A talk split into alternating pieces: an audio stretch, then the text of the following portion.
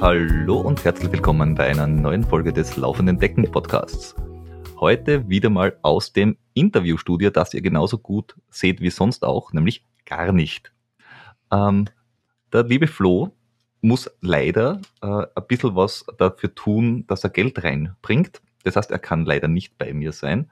Wenn ihr aber uns ganz viel Geld gebt, indem ihr uns auf Instagram äh, so viele Follower bringt, dass uns Facebook dafür zahlt, oder indem ihr uns auf Patreon oder auf Steady Geld zuwerft oder ihr uns einfach einen Dauerauftrag gebt, äh, dann muss er das vielleicht nicht immer tun und wir können permanent zu zweit für euch da sein.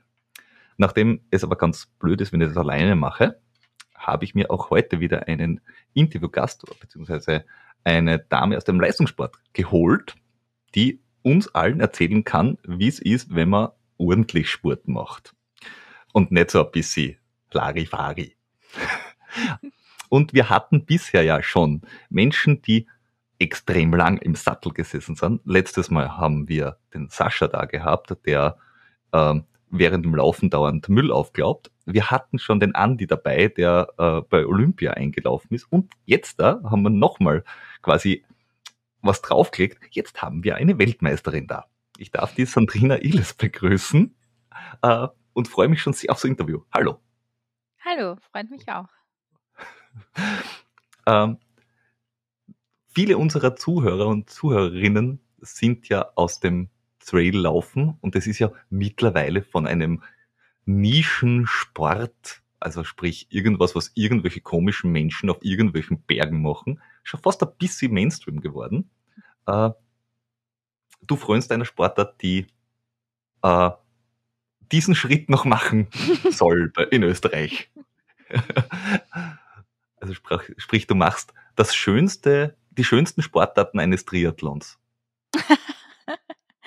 Ähm, ja, das ist recht subjektiv. Also ich mache das ja schon so lange, da hat das äh, Traillaufen noch Geländelaufen geheißen oder ich nenne es eigentlich immer noch so.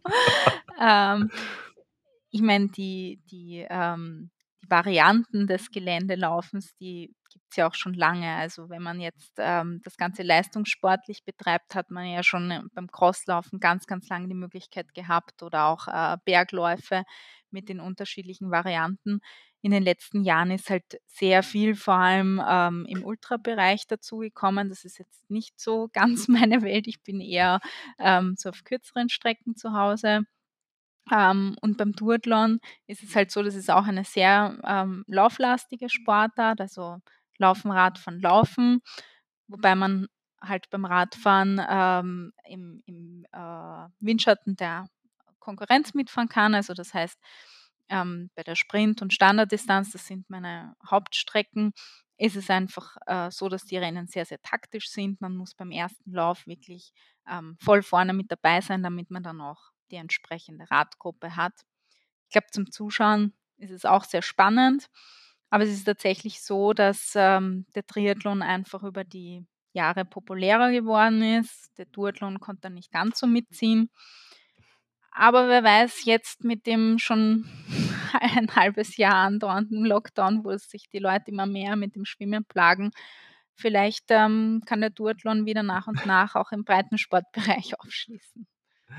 Ähm, ich bin jetzt da so einfach so mitten reingekrätscht. Äh, und du hast gesagt, du machst das schon sehr lange. Mhm. Das heißt, du bist ja äh, du bist jetzt da nicht 18 und hast gerade angefangen, sondern du bist da wirklich schon äh, gut gesettelt ähm, und trotzdem ganz weit vorne. Die Frage ist, wie bist du überhaupt zu dem Ganzen gekommen? Man geht ja nicht irgendwie mit, mit zwölf her und sagt, oh, super, Duathlon, wollte ich immer schon mal machen, oder?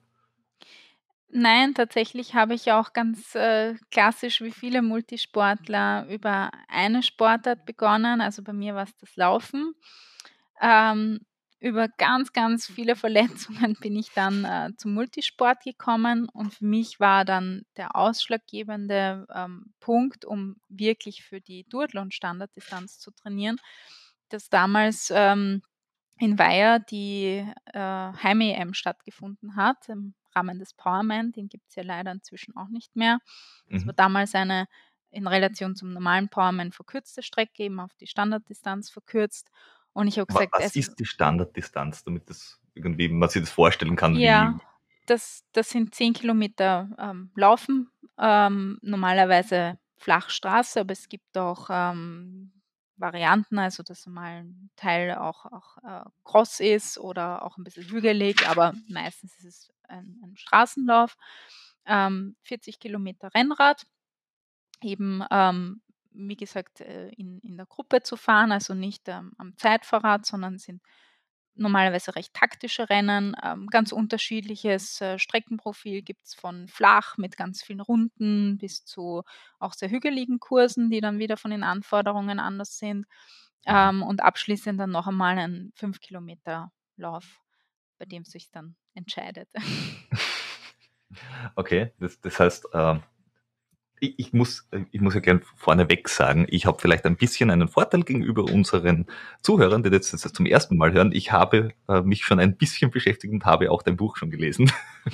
das heißt, ich muss jetzt immer schauen, dass ich die richtigen Fragen stelle, äh, auch wenn ich die Antwort schon kenne. Ja. Aber gerade Duathlon ist ja äh, für mich jetzt da und wahrscheinlich für den einen oder anderen des Podcasts wirklich sowas, wo man sagt, hey cool, das ist ein Triathlon ohne dieses leidige Schwimmen. Ja, mich, mich ärgert die Definition immer so ein bisschen, weil ähm, bei anderen Sportarten würde man das auch nicht sagen, dass jetzt, ähm, weiß ich nicht, ein reiner Weitspringer ein Mehrkämpfer ist, der die anderen Disziplinen nicht mag oder ein Marathonläufer ähm, jemand ist, der, der nicht schwimmen und nicht Radfahren mag. Also es ist natürlich dadurch, dass der Triathlon ähm, populärer geworden ist, vor allem im, im äh, Breitensportbereich, ist der Triathlon selbst ähm, sehr, sehr vielen Menschen ein, ein, Begriff. Und wenn man dann sagt mhm. Duathlon, dann ist erstmal die Frage, welche Disziplinen sind da dabei. Von der Charakteristik ist es ein bisschen anders als der Triathlon, also es ist einfach lauflastiger. Ähm, vor allem der, der erste sehr schnelle Lauf ist dann noch etwas, was ähm, in der Regeneration echt nochmal deutlicher spürbar ist als das reine Schwimmen. Das sagt nicht nur ich, mhm. das sagen auch Triathletinnen ja. oder Triathleten. Äh, vor allem, äh, es, es, es, klingt auch, es klingt auch, also zwei Sachen, die, wenn ich an Duathlon denke, äh, mhm. oder, oder wie ich es gehört habe zum ersten Mal, äh, wenn man sich nicht damit beschäftigt, denkt man, okay, Radfahren, Laufen, fertig. Also dass das drei Dinge sind. Also ja. Laufen, Radfahren, Laufen, ja. an das denkt man einmal nicht, weil es irgendwie, stimmt, es ist ja. irgendwie komisch, weil es heißt Duathlon und nicht macht drei Sachen, aber nur zwei. Sportarten. Ja. Quasi. Äh, das, und weil, weil, du sagst lauflastig, ähm, ich bin ja kein Triathlet und ich werde es auch niemals werden. Einfach weil ich nicht schwimmen kann. Nur mir wurde gesagt, im Triathlon gewinnst auch nicht beim Schwimmen, sondern den gewinnst auch beim Laufen. Duathlon offen, offenbar auch. Ja, also man muss da auch wirklich unterscheiden, geht es jetzt ähm, um den Ironman zum Beispiel oder auch um generell Breitensportbewerbe, wo das äh, Windschattenfahren verboten ist, also sprich, mhm. wo jeder für sich am Rad alleine gegen den Wind kämpft, ja. Oder geht es um die taktischen Rennen? Also beim Triathlon gibt es ja eben auch die äh, olympische Distanz, die dann auch dem Namen entsprechend auch bei mhm. Olympia ausgetragen wird. Ähm, oder auch äh, beim, beim, Weltcup zum Beispiel, ähm, wo man jetzt beim Schwimmen natürlich den Triathlon nicht gewinnen kann, aber man kann ihn definitiv verlieren, weil wenn ich beim Schwimmen relativ weit hinten aus dem Wasser komme und allein am Rad sitze, dann werde ich nicht mehr alleine nach vorfahren und ähm, werde es auch mhm. beim Laufen nicht aufholen können. Währenddessen das jetzt bei einem äh, Rennen, wo ich am Rad für mich alleine äh, fahre, wenn ich da jetzt zwei, drei Minuten beim Schwimmen bei einem Ironman zum Beispiel verloren habe, die kann ich am Rad, wenn ich ein guter Radfahrer bin, unter Umständen sehr leicht aufholen. Ja, also da mhm. muss man wirklich differenzieren, ist es ähm, eine, eine Disziplin, die ich wirklich komplett für mich alleine gegen die Zeit sozusagen absolviere, oder ist es ein taktisches Rennen? Und das gibt es sowohl beim Duathlon als auch beim Triathlon. Ähm, im Breitensportbereich meistens nicht, aber im, im äh, Elitebereich ähm, sehr wohl auf den kürzeren Distanzen. Mhm. Mhm.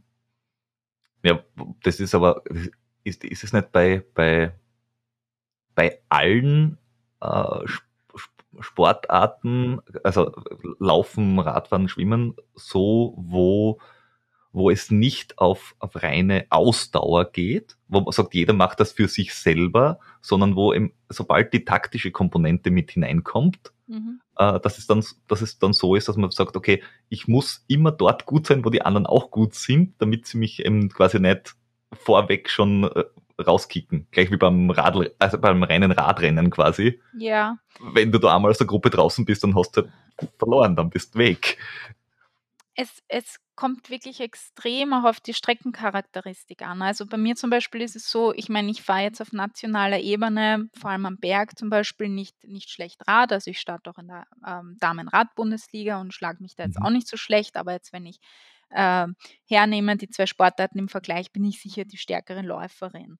Ähm, und es gibt einfach Streckenprofile beim, beim Duathlon, die mir da eher entgegenkommen, weil die stärkeren Radfahrerinnen ihre Stärke nicht so ausspielen können. Also wenn das jetzt ein flacher Kurs ist, ähm, der noch dazu nicht sehr verwinkelt ist, also wo man mit Sprints eigentlich nicht gut angreifen kann, Mhm. ähm, dann ist, ist eine relative Radschwäche nicht so das Problem. Umgekehrt, wenn das eine sehr, sehr anspruchsvolle Radstrecke ist, wo man äh, sehr steile Berge hat, die mir Mhm. prinzipiell zwar schon liegen, wenn ich jetzt alle Fähigkeiten beim Radfahren hernehme, würde ich sagen, Bergfahren liegt mir eher, aber trotzdem zählt da halt eher, ähm, was man wirklich selber an, an Leistung drauf hat und da bringt der Windschatten dann nicht mehr so viel.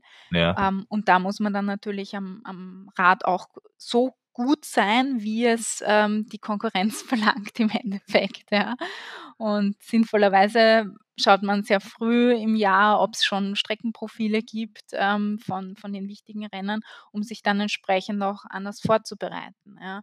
Und es macht auch einen großen Unterschied, ob ich 40 Kilometer flach fahre oder 40 Kilometer sehr ähm, hügelig, weil einmal bin ich vielleicht eine Stunde oder knapp drüber unterwegs und bei einem sehr schwierigen Kurs sind es vielleicht 75 oder 80 Minuten und das macht dann schon wieder einen großen Unterschied, weil ähm, das, das ist äh, immerhin ungefähr ein Viertel mehr. Ja? Und, Ja. und äh, die Relationen zum Laufen ändern sich dann auch entsprechend. Und ähm, wenn ich das, also ich kann es ja nur beurteilen, äh, wenn ich am Rad fahre, fahre ich ins Büro und nach Hause oder Mhm. gemütlich auf der Donauinsel. Ja. Für mich alleine. Mhm. weil ich, also sportlich, also ähm, äh, außer trainingsmäßig würde mir das nie in den Sinn kommen, aber ich zwifte gerne. Also ich fahre gerne am Okay, Heimtrainer ja. online und äh, äh, bin da auch in der E-Cycling-Liga Mhm. äh, am Start.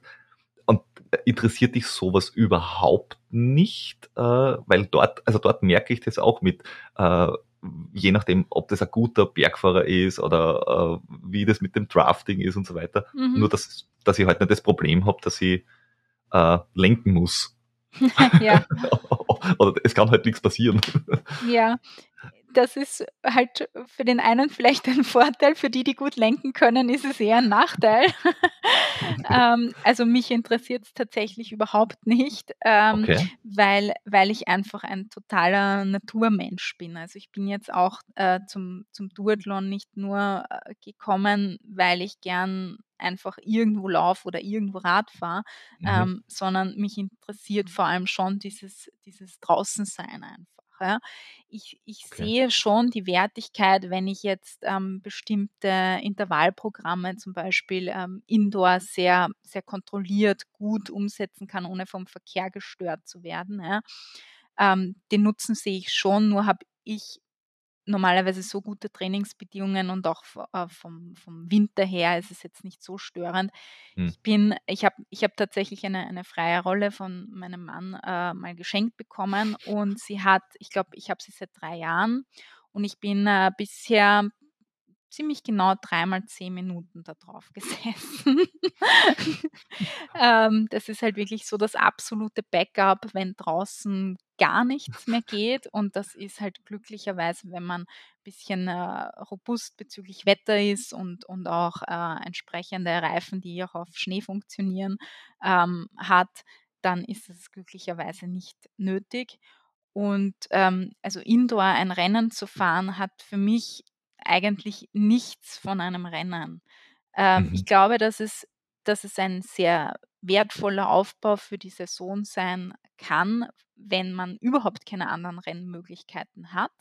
Mhm. Ähm, ich selber habe tatsächlich im äh, ersten Lockdown im Frühjahr 2020 dann begonnen, was ich sonst nie mache, ähm, Strava-Segmente zu attackieren, also so Standard äh, Bergstrecken mit dem Rad. Hadersfeld. Ja, Hadersfeld zum Beispiel. Natürlich, ja. wer nicht. Die, die Klassiker, ähm, weil ich einfach dieses, dieses ähm, ja, Bestzeiten jagen sozusagen, weil ich das schon so vermisst habe. Aber mhm. es ist ähm, für mich einfach nur wirklich das, das Backup vom Backup. Also das mache ich halt dann, wenn gar nichts anderes geht. Und, und also wenn man das nicht mehr machen kann, dann würde ich mir vielleicht auch mal ein, ein Online-Rennen überlegen. Aber ähm, ich muss sagen, es ist natürlich auch mit der Kalibration der der, ähm, Leistungsmessung dann welches Gewicht gebe ich ein? Gebe ich das ein, das in der Früh, äh, auf der Waage steht oder gebe ich wirklich das ein, das ich dann beim Rennen habe nach äh, Essen, Trinken und so weiter, ja? Also, ich ich vergleiche da, glaube ich, ein bisschen Äpfel mit Birnen. Es ist es hat einen tollen Trainingsreiz, aber für mich ist es bis jetzt nicht attraktiv gewesen. Verstehe. Also ich, äh, ich bin nicht in der Liga, wo ich mich mit solchen Dingen herumschlagen muss, mhm. äh, ob mein Gewicht jetzt da 200 Gramm mehr oder weniger ist, weil ich bei dem Platz, wo ich herumfahre, interessiert es echt mhm. niemand. Mhm. ähm, aber die, die, die, die, die, der ÖLV, ÖLV, ÖRV, ÖRV, ÖRV ja. Mhm. Äh, die haben das glaube ich, ganz geschickt äh, mhm. aufgezogen, dass, es, dass sie sagen, in der Früh musst du dein Video machen, also ein Gewichtsmessvideo. Ja. Und äh, die Leistungsmessung basiert ja dann eher am Smart Trainer, quasi ja. direkt. Äh, also es wird vom Trainer abgenommen und du ja. musst das einmelden. Also das, äh, ich, ich glaube, das funktioniert ganz gut. Und was ich halt mitgekriegt habe, war einfach, äh, dass, also warum es ich mache, ist ja, dass ich äh, dieses, äh, das Taktische auch gut finde, weil wenn du alleine ja. eben Strava-Segmente attackierst, dann ist es halt all out auf, auf eine Distanz. Und, aber die, dieses, dieser, dieses taktische Üben quasi, das hast du ja im Training, wenn keine Wettkämpfe ja. jetzt da das fällt halt komplett weg, oder? Das stimmt.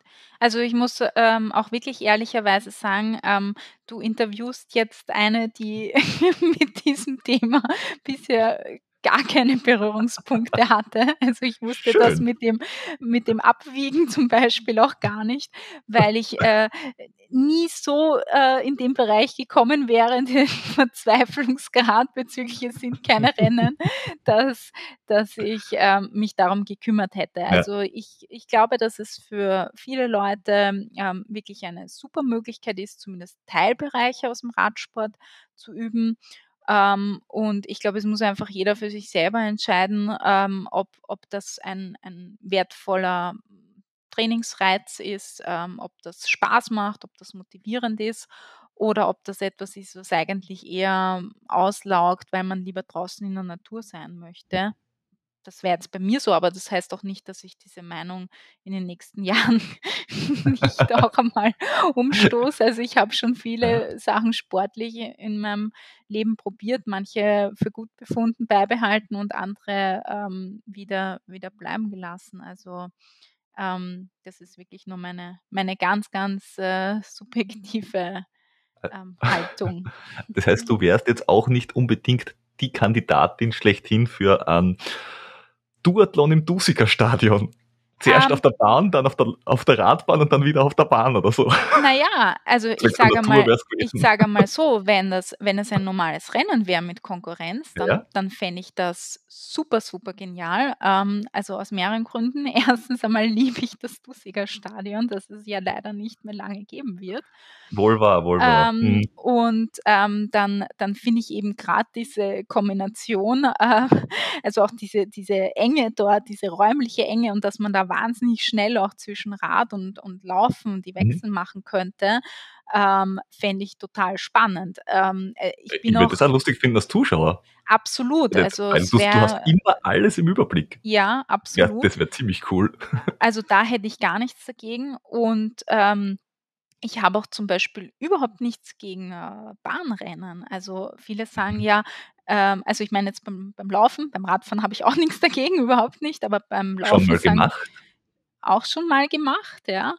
Ähm, wie ist das am Rad? Das hat mich immer schon mal interessiert. Also wie so ein Bahnradrennen.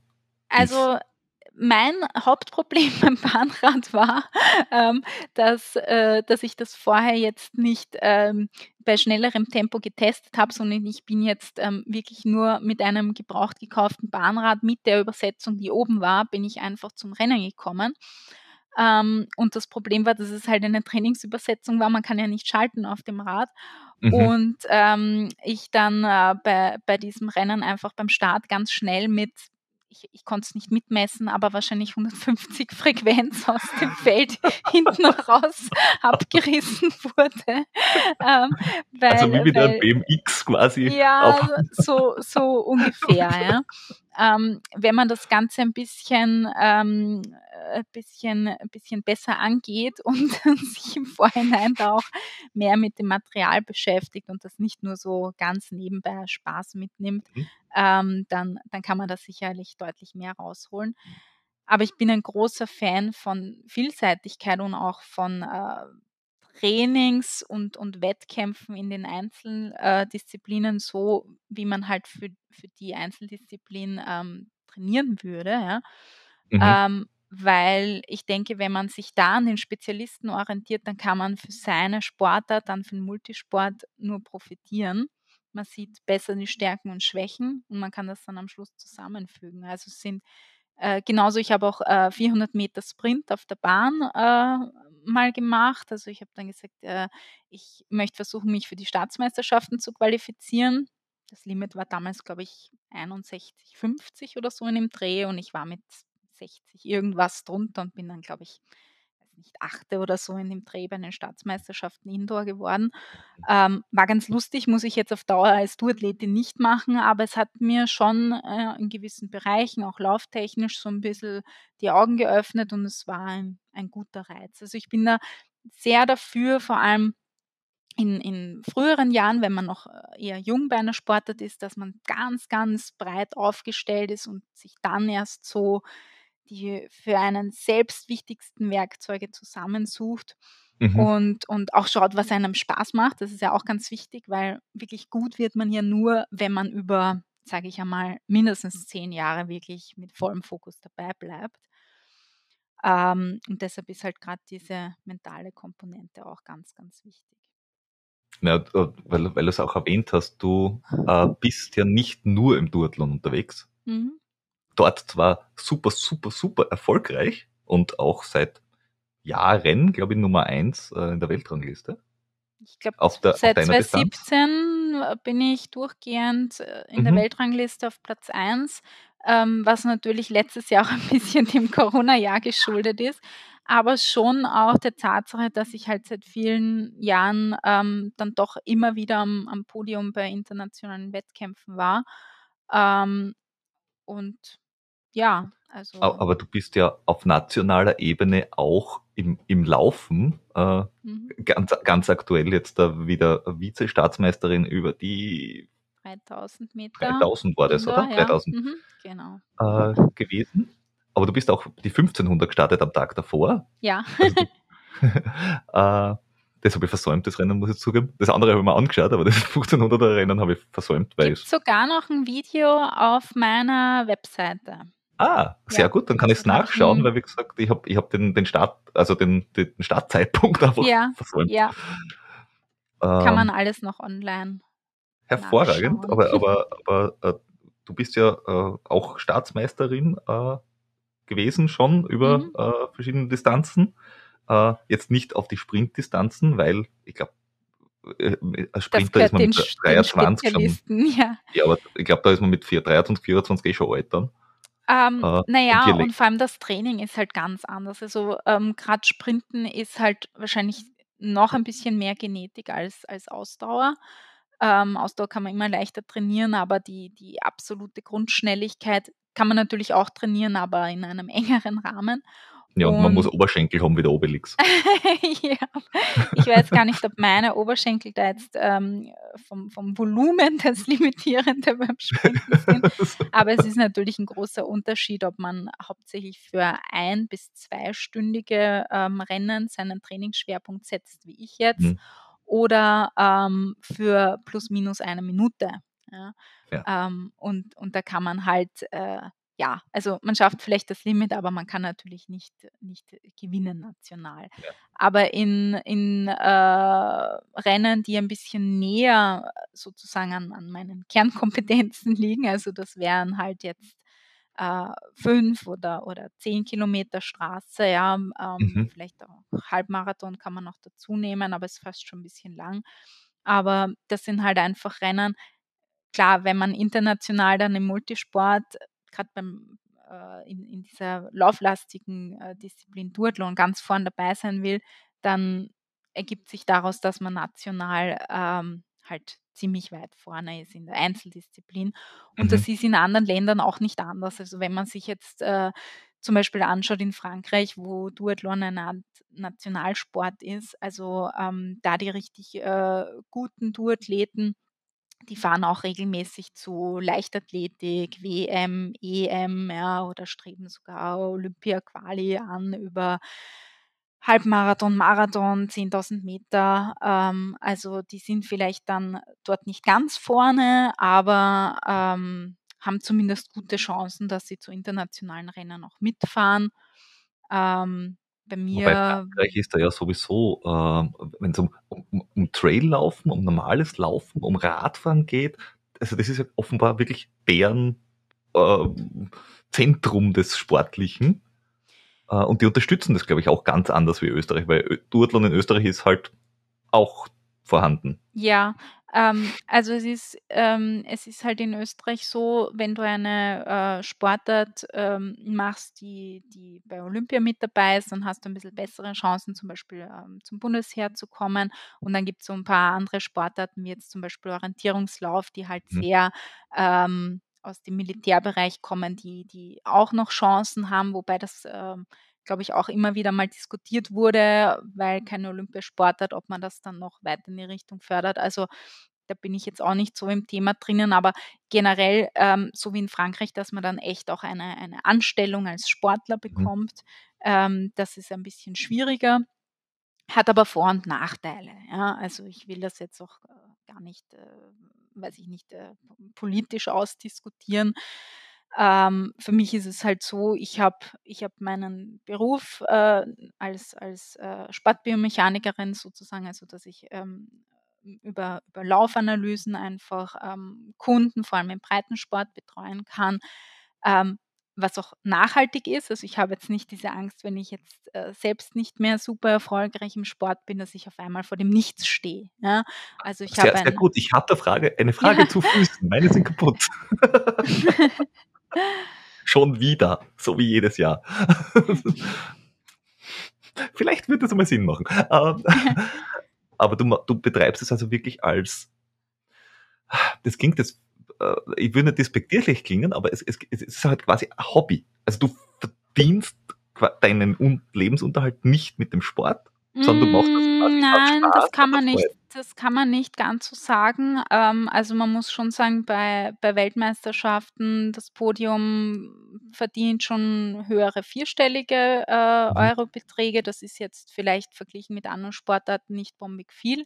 Aber natürlich übers Jahr äh, gesehen, wenn man jetzt bei einigen Rennen, also den großen internationalen Rennen und dann noch äh, lokal äh, bei kleineren Rennen Preisgelder bekommt, ähm, also ich, ich habe in guten Jahren sicher ähm, nahe an die 50 Prozent meines Jahresumsatzes Umsatz halt, also mhm. ja, klar. Gewinn, ist klar, aber ähm, über rein über Preisgelder ähm, erwirtschaftet sozusagen.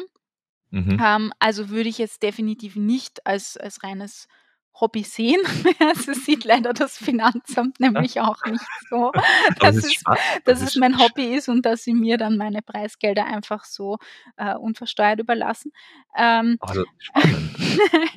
Na, insofern spannend, weil ich habe ich hab ja mit dem äh, Andy Wojtja reden dürfen mhm. schon und wenn du reiner Läufer bist, offenbar ist Duathlon, also dann äh, gut sein in einer größeren Nische besser wie äh, national gut sein in einem äh, dichteren Feld.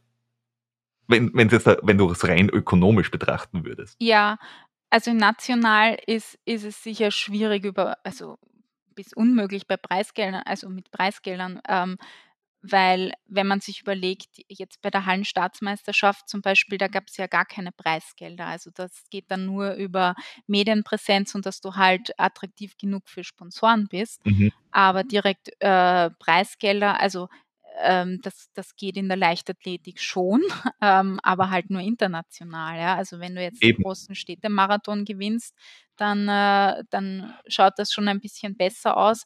Aber national muss man sagen, also das, das spielt sich in ganz, ganz kleinem. Rahmen ab. Und der letzte Ja. Österreicher, der einen großen Städtemarathon gewonnen hat, ach ja, hm. da fällt mir jetzt gar keiner ein. Ja, also es, es, es ist, ähm, man, man macht es jetzt sicher nicht wegen am Geld, dass man sich hinstellt und Mhm. sagt, ich, ich, ich werde Leistungssportler, weil ich will ähm, reich werden. Ja?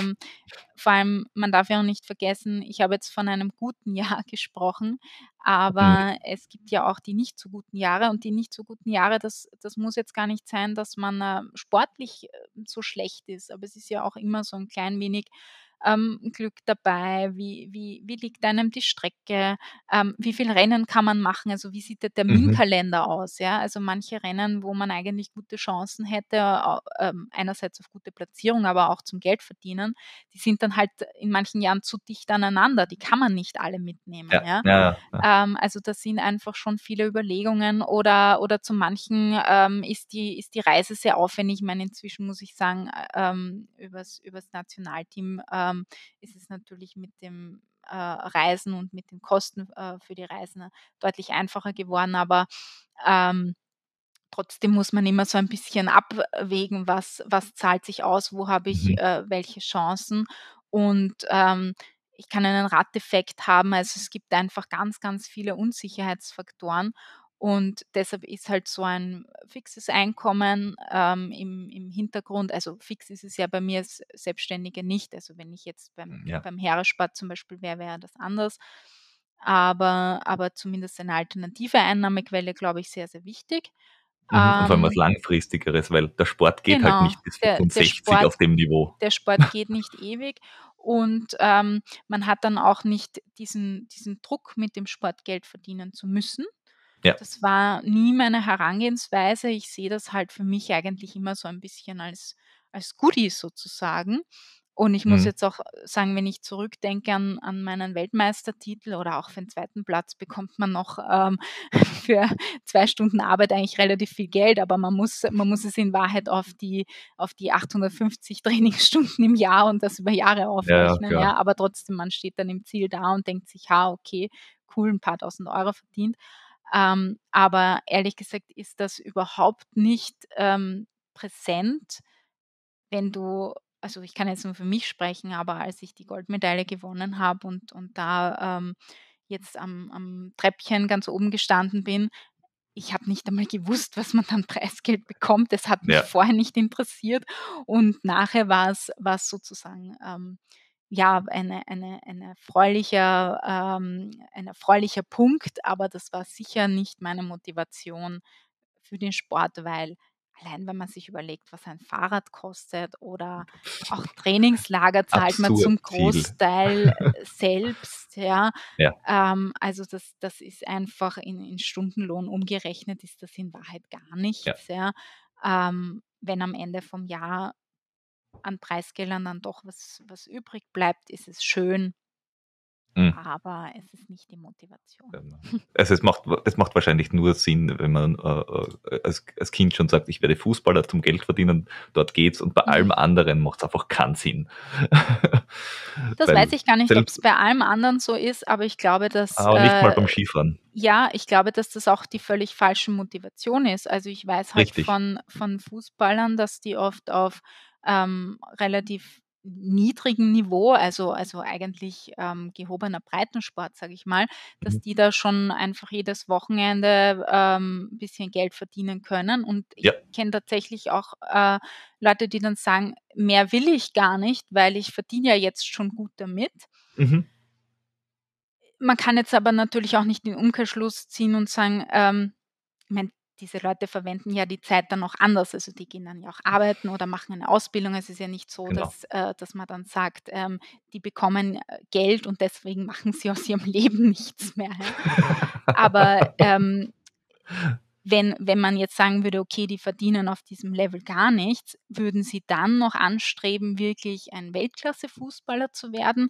Ich glaube Ja. auch nicht. Also ich glaube, dass das sind wirklich ähm, zwei getrennte Bereiche. Also entweder du willst einfach ganz oben stehen und dafür auch ähm, entsprechend Zeit einsetzen, dieses, Ja. dieses Risiko auch, dass es, dass, ich meine, du hast Enttäuschungen auf deinem Weg dorthin, ja, also Ja, du du, du, du, es, du ordnest dein ganzes Leben ja quasi dem, Lei dem Leistungssport auf dem Niveau irgendwo unter. Du, du natürlich musst es und natürlich nicht, nicht, mögen, weil pff, du, nicht nur deines, sondern auch dein Umfeld muss da mitziehen, ja, natürlich. also das sind Ja. einfach schon ähm, Dimensionen, also du widmest halt schon viele Jahre, vielleicht die, die, die Jahre, wo du ansonsten die meiste Freiheit oder, oder Entscheidungsmöglichkeiten in deinem Leben hättest, ordnest du dem ein bisschen unter. Das klingt jetzt Hm. total negativ, ja. Also ich meine, ich mache das ja auch wenn gar du nicht. das willst, ist das ja, Genau. ist das ja okay. Und, und ich habe ein Interview gehört mit dem, ähm, äh, mit einem, einem deutschen Triathleten, Mhm. ähm, nicht mit dem Lange, mit dem anderen. Mhm. ich habe den Namen vergessen, der wirklich gesagt hat, ähm, am Anfang hat er immer die Ausrede gehabt, ich studiere ja nebenbei noch, mhm. dass er nicht, äh, äh, dass er quasi so ein Backup gehabt hat und wie er dann gesagt hat, ich mache es jetzt als Profi, als Vollprofi, Mhm. dann merkst du erst, was du für einen Druck hast. Und es gibt ja auch einen deutschen Marathonläufer, der irgendwie, der hat immer das Problem gehabt, äh, dass er, dass er nicht seine Leistung abrufen konnte beim Rennen, weil Mhm. einfach der Druck, dass er damit Geld verdienen muss, Ja. zu hoch geworden ist für ihn selber. Dass er gesagt hat, das geht nicht. Und er muss aber, er muss sein Leben danach ausrichten, seine Mhm. Familie muss das Leben danach ausrichten. Er dreimal die Woche äh, Gaudi und Party ist halt auch nicht. Das, Mhm. das funktioniert halt alles zusammen nicht. Man muss dann halt entscheiden, was man will. Und Also da bin ich sehr froh, dass ich von dem Gedanken ziemlich äh, frei bin, jetzt äh, etwas gewinnen zu müssen, weil ich Mhm. sonst nicht äh, weiß, wie ich jetzt die Miete zahlen soll oder so, oder weil ich auch ja, das Gefühl habe, äh, das um äh, Umfeld erwartet das aufgrund des, des Einsatzes, der davor äh, gekommen ist. Also ich denke, die, die meisten, gerade in, in, in, der, in der westlichen Welt, haben den Luxus, dass sie sich dass sie nicht laufen müssen, um echt zu überleben. Ja, das sieht jetzt in, mhm, in richtig. afrikanischen Ländern zum Beispiel ähm, ein bisschen anders aus, ja. Aber diesen, diesen Luxus habe ich total. Und ähm, für, für mich war von Anfang an immer das, das Rennen und diese, dieser Konkurrenzkampf und dieses äh, sich verbessern und im Idealfall vielleicht irgendwann ganz oben als Weltmeisterin stehen. Das war das, was attraktiv war. Und die Frage ist halt, ähm, was erleichtert es mir, äh, diesen Weg zu gehen? Und natürlich sind das Preisgelder, ja, ähm, weil du einfach ähm, du kannst, du kannst dich gegenüber deinem Umfeld dann noch äh, besser argumentieren, dass du sagst, naja, du, ich weiß, es sind schon einige Opfer eben, ich mache keinen normalen Urlaube, ja, ich, ich, ich habe ich hab einfach ähm, wirklich ganz, ganz viel dem Training und, und auch den Wettkämpfen, auch die Wettkampfreisen Reisen sind ja anstrengend, ja, ähm, dem untergeordnet, aber es schaut halt am Schluss schon was raus, ja, und, und Mhm. ähm, das muss jetzt nicht Reichtum sein, aber dass man zumindest sagt, äh, man, man verschuldet sich nicht für seinen Sport, ja. Ähm, Ja, und es ist halt nur mehr ein total verrückt teures Hobby oder so, ja. ja. Also Na, das das ist es bei bei, mir bei, bei, definitiv gewissen, nicht. bei gewissen Dingen, also der, äh, der Christian Magaditz, der beim Badwater gestartet ist, Mhm.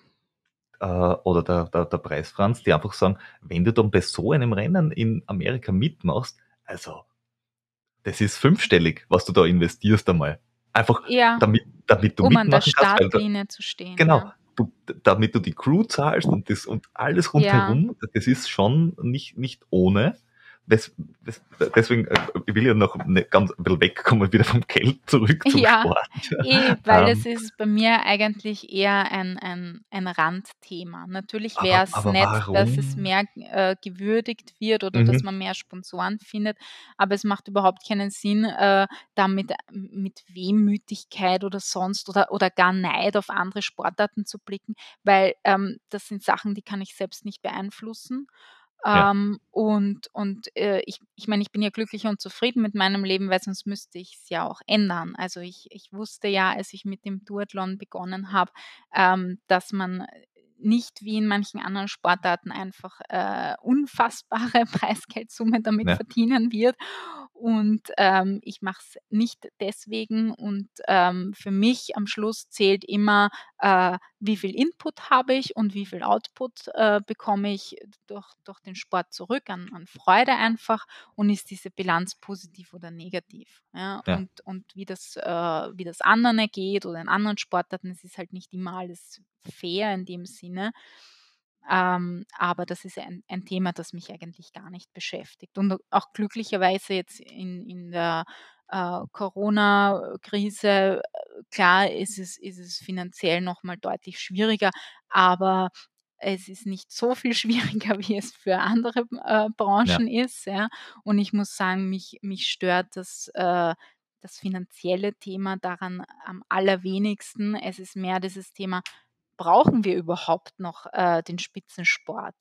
Das, Mhm. das ist ein, ein Thema, das, das, äh, das mich mehr beschäftigt, wenn ich das Gefühl habe, dass das äh, Meinungspendel eher Richtung Nein ausschlägt, dass man überhaupt in Frage stellt, ob Sport so ein bisschen, weiß ich nicht, ein, ein, ein Luxusgut ist und wir im Moment andere Sorgen haben. Und das äh, finde ich Ja, ein auf bisschen der Couch schwierig. sitzen macht unser Leben sicher besser. Aber Ja, du, du machst ja Duathlon jetzt da schon seit 15 Jahren. Also also seit 2006, soweit ich das Also, weiß. naja, direkt, äh, also ich weiß gar nicht, wann ich jetzt, also auswendig kann ich es nicht sagen, wann ich meinen ersten Duathlon hatte, aber jetzt fokussiert äh, ähm, äh, auf, auf Duathlon habe ich mich mit der Heim-EM in, in Weiher. Ähm, du weißt es wahrscheinlich nach dem Lesen meines Buchs auswendig besser, wann, wann das Der, war. erst, der erste Duathlon war am 7. Mai 2006 Ah, okay. Genau, ja. Ähm, aber damals war das noch Aber nicht so, dass ich gesagt habe, ja, ich werde jetzt Duathletin und ich will irgendwann bei einer äh, mhm, EM oder WM starten. Ähm, das war wirklich erst mit der, mit der Heim-EM. Und deshalb okay. bin ich auch wirklich sehr, sehr froh. Ich meine, wahrscheinlich wäre ich auch ohne äh, Heim-EM irgendwie dann in die Richtung äh, gekommen. Aber die Heim-EM war trotzdem für mich so, ähm, der ausschlaggebende Punkt, zu sagen, jetzt setze ich alles genau auf diese Karte, nämlich diese äh, Standarddistanz Duathlon. Und wenn du dich dann ähm, auf einmal auf genau eine Disziplin ähm, konzentrierst, die Vielseitigkeit beibehältst, aber vielleicht so ein bisschen einschränkst, ja, dann geht halt noch einmal ein richtiger Leistungssprung. Hm. Ja. Wie, wie, wieso eigentlich Duathlon? Und, weil, warum nicht Laufen äh, auf äh, nationalen, internationalen Niveau, Mhm. äh, was du ja offenbar kannst und Ja, tust, und Radfahren auch. ja. War, wa- wo, ist der, wo ist der Reiz jetzt davon Duathlon? Also es das ja eine schließt das andere ja ähm, nicht, nicht komplett aus. Also es Ja, ist ja, wie du richtig gesagt hast, auch so, dass ich auch schon ähm, international ähm, gelaufen bin. Also ich war Zehnte bei der Berglauf-EM zum Beispiel. Also gibt, gibt schon so ein, so ein paar Disziplinen, wo ich auch weiter vorne mitlaufen kann. Aber ähm, beim Duathlon, also Duathlon ähm, vereint für mich zwei Dinge.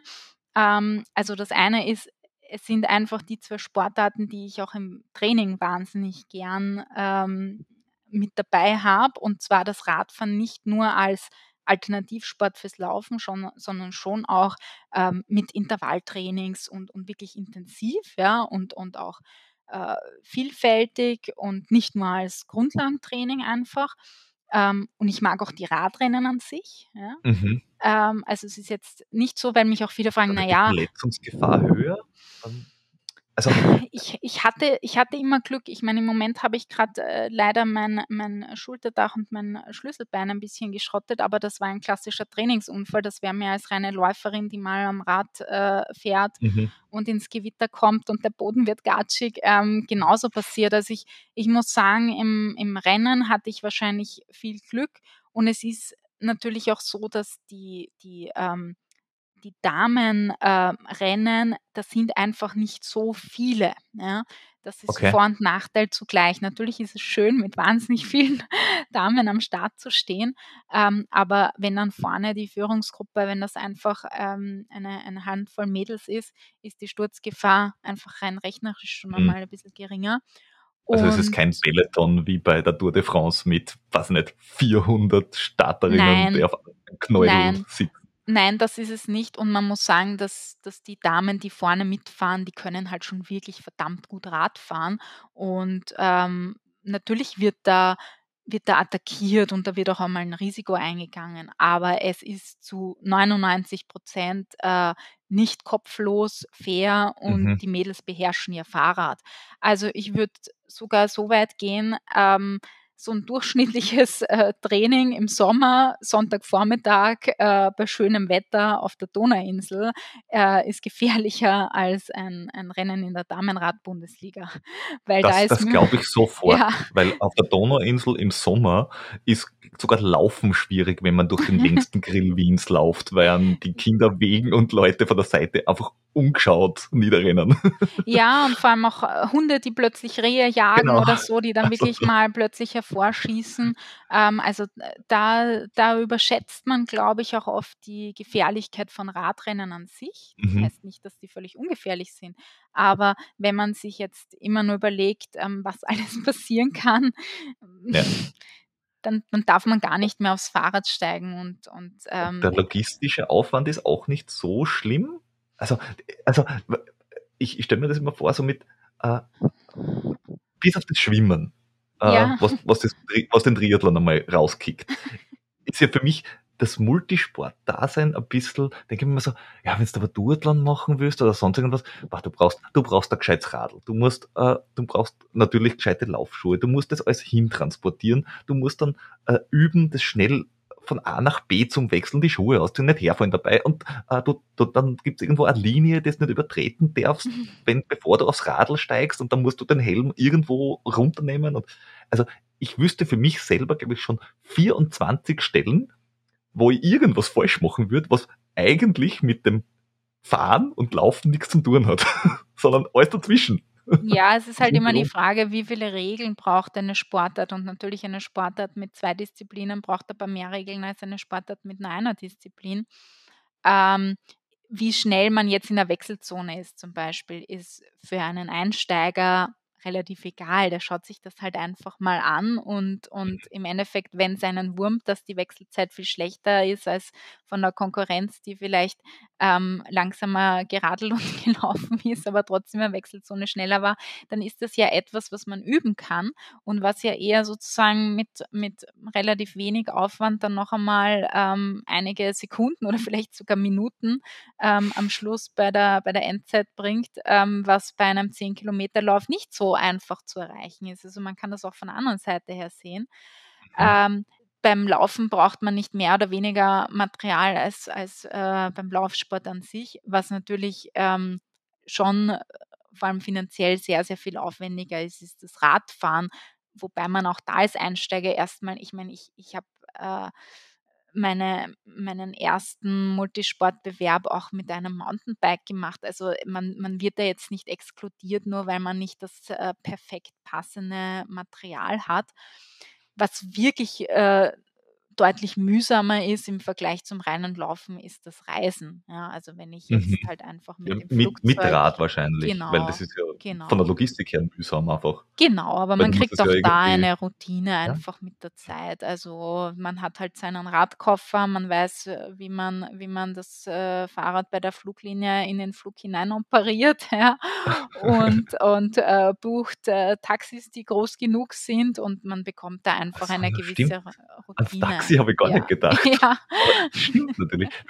Beim Laufen ist natürlich, ja, du hast deinen Laufrucksack mit ja. du hast deine Schuhe mit, du fliegst irgendwo hin oder du fährst irgendwo hin, packst das Zeug aus, ziehst das an, fertig, Ende. Also es ist also, tatsächlich so, ähm, wenn ich zu einem reinen Laufwettkampf fahre und ich dann meinen Rucksack habe, dann habe ich ständig das Gefühl, dass, dass ich drei Gepäckstücke vergessen habe. Und dann, okay, ja, nein, es ist, es ist ja nur Laufen. Ja.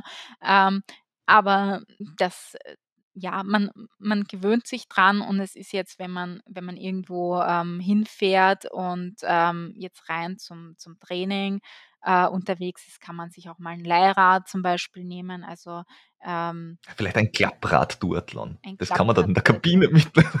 kann man in der also, Kabine mitnehmen. Er, erlaubt ist es bestimmt, ja. Also wenn es jetzt kein Windschattenrennen ist, dann wüsste ich keinen Grund, warum man mit dem Klapprad ähm. Nicht, nicht starten darf, ja.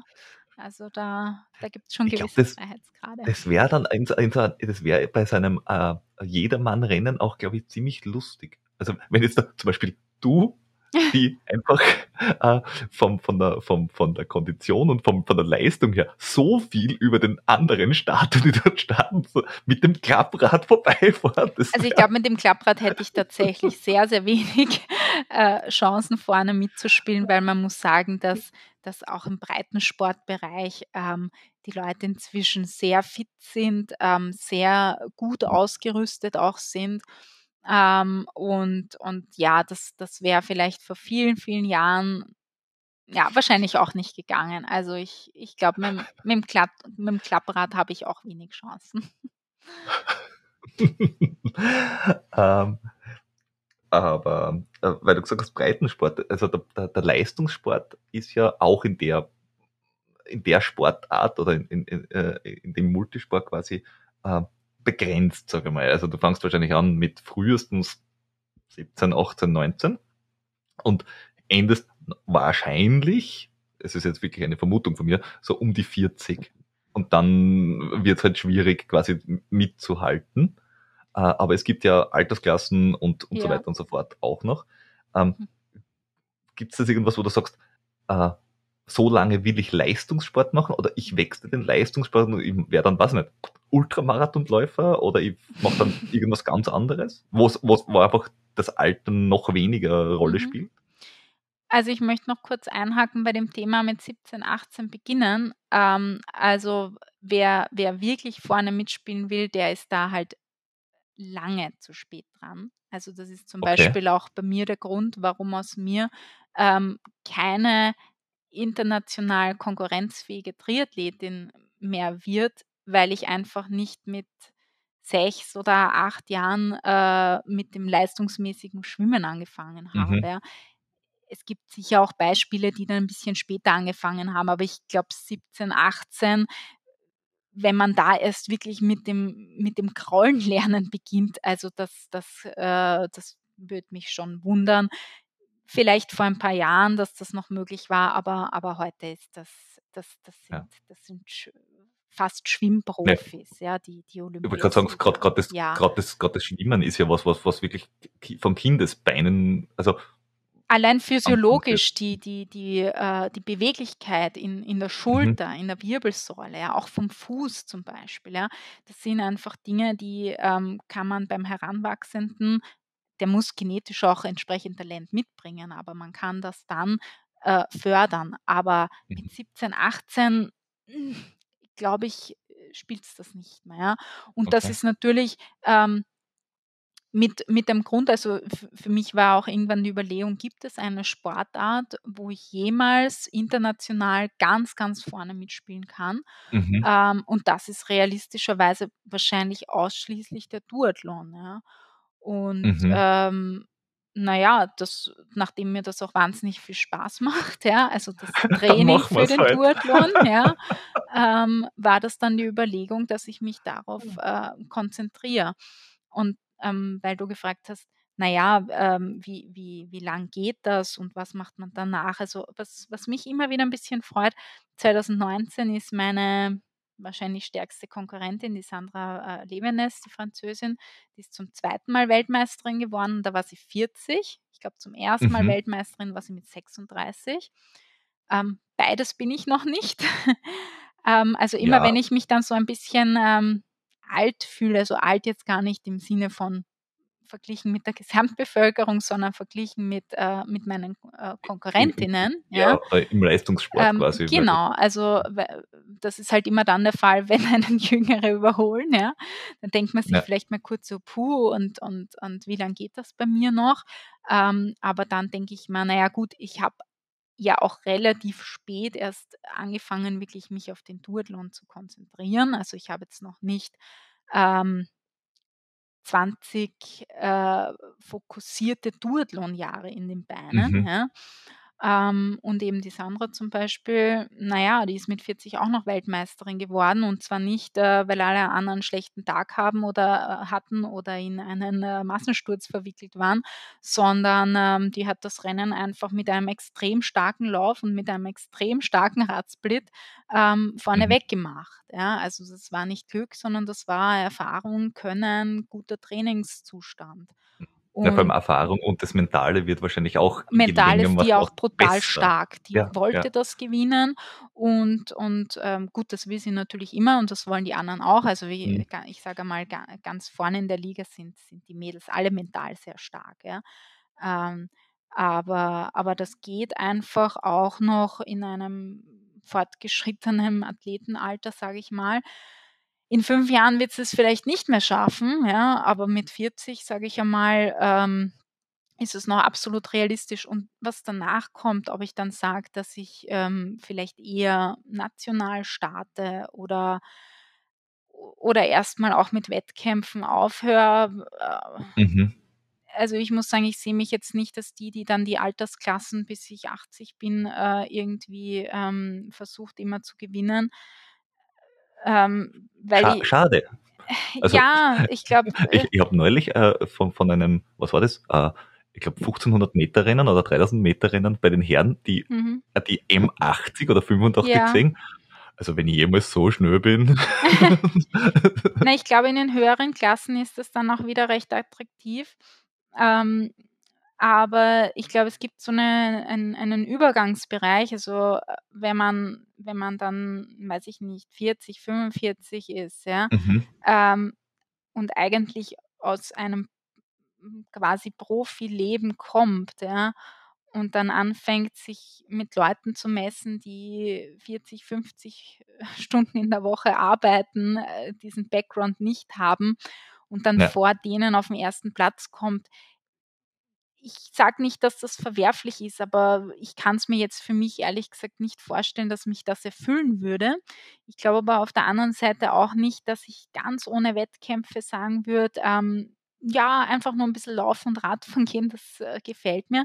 Also wenn ich jetzt drüber nachdenke, glaube ich, ist äh, die, die wahrscheinlichste, das wahrscheinlichste Szenario, dass ich mir einfach neue Rennformate suche Mhm. Ähm, also mehr die Länge, weil das geht nochmal ein bisschen oder oder oder oder anderer Sport. Kann ich mir gerade auch nicht vorstellen, aber was ich Oder, so, oder gibt es Bergdurtlung, gibt es ja auch mit, mit, mit Mountainbike und, und Berglauf und so. Ja. Also die, diese Varianten. Also ich glaube ehrlich gesagt eher, dass ich äh, so lange, äh, wie es irgendwie möglich äh, ist, versuchen werde, weiter in der Damenrad-Bundesliga mitzufahren. Hm, weil gerade beim Radfahren ist, äh, das Alter nicht so kritisch, äh, wie beim Laufen. Okay. Und damit halt beim Duathlon. Ähm, und, ähm, da bin ich ja sowieso auch national nicht nicht ganz vorne, ja. Also, ähm, das heißt, das das ist in einem Bereich, wo ich wo ich das Gefühl habe, da kann ich noch sehr viel lernen, da kann ich mich verbessern und, ähm, da da starte ich nicht dann in irgendeiner Klasse, wo ich, wo ich im Endeffekt im Breitensport die, äh, die Platzierungen als Ex-Profi, wenn man so nennen will, ähm, wegnehme. Und ähm, beim Laufen kann man ja auch problemlos national weiter bei, solange man die Limits schafft, bei den Staatsmeisterschaften auch in, in der allgemeinen mhm. Klasse mhm. mitspielen. Also wenn ich jetzt eine Andrea Meyer zum Beispiel hernehme, die ist ja auch ein paar Jahre älter als ich und ähm, die heimst immer noch Staatsmeistertitel ein. Also ähm, ja, das ist auch unfair. Das ist nicht unfair. Das ist, das ist total unfair. Ich, ich bin beim Glocknerlauf mitgelaufen, bin oben gewesen, habe runtergeschaut und die ist da draufgelaufen und habe gedacht, das, ich hab, ich bin diesen Anstieg gerade raufgekrochen mhm. und du laufst den rauf. Nein, das geht so nicht. Lass das, das ist blöd. Ja, also das ist halt ähm, beim, beim Sport sind es im Endeffekt zwei Komponenten. Ähm, das eine ist die Genetik, die ist mal per Definition überhaupt nicht fair, sondern das ist einfach ein bisschen wie Lotto spielen. Man kann Mhm. sich seine Eltern nicht aussuchen. Und das zweite ist viel Arbeit, Training über ganz viele Jahre ähm, und, und, und äh, im Kopf dabei bleiben. Und das ist etwas, was man beeinflussen kann. Ja, Aber es ist per se der Sport, ähm, weil auch immer wieder gesagt wird, ja, und, und, und ist, ist, ist das überhaupt alles fair? Ähm, es gibt Regeln, ja, ähm, aber hundertprozentig fair, ja, ist es, ist es natürlich über die genetische Komponente gar nicht. Ja. ja. Aber es ist halt bei der Andrea nicht nur Genetik, sondern es ist halt einfach auch Das das, ist einfach sie gut in ihrem Training. Ja. Genau, was sie in ihrem Leben halt äh, schon dafür getan hat, auf diesem Level zu sein.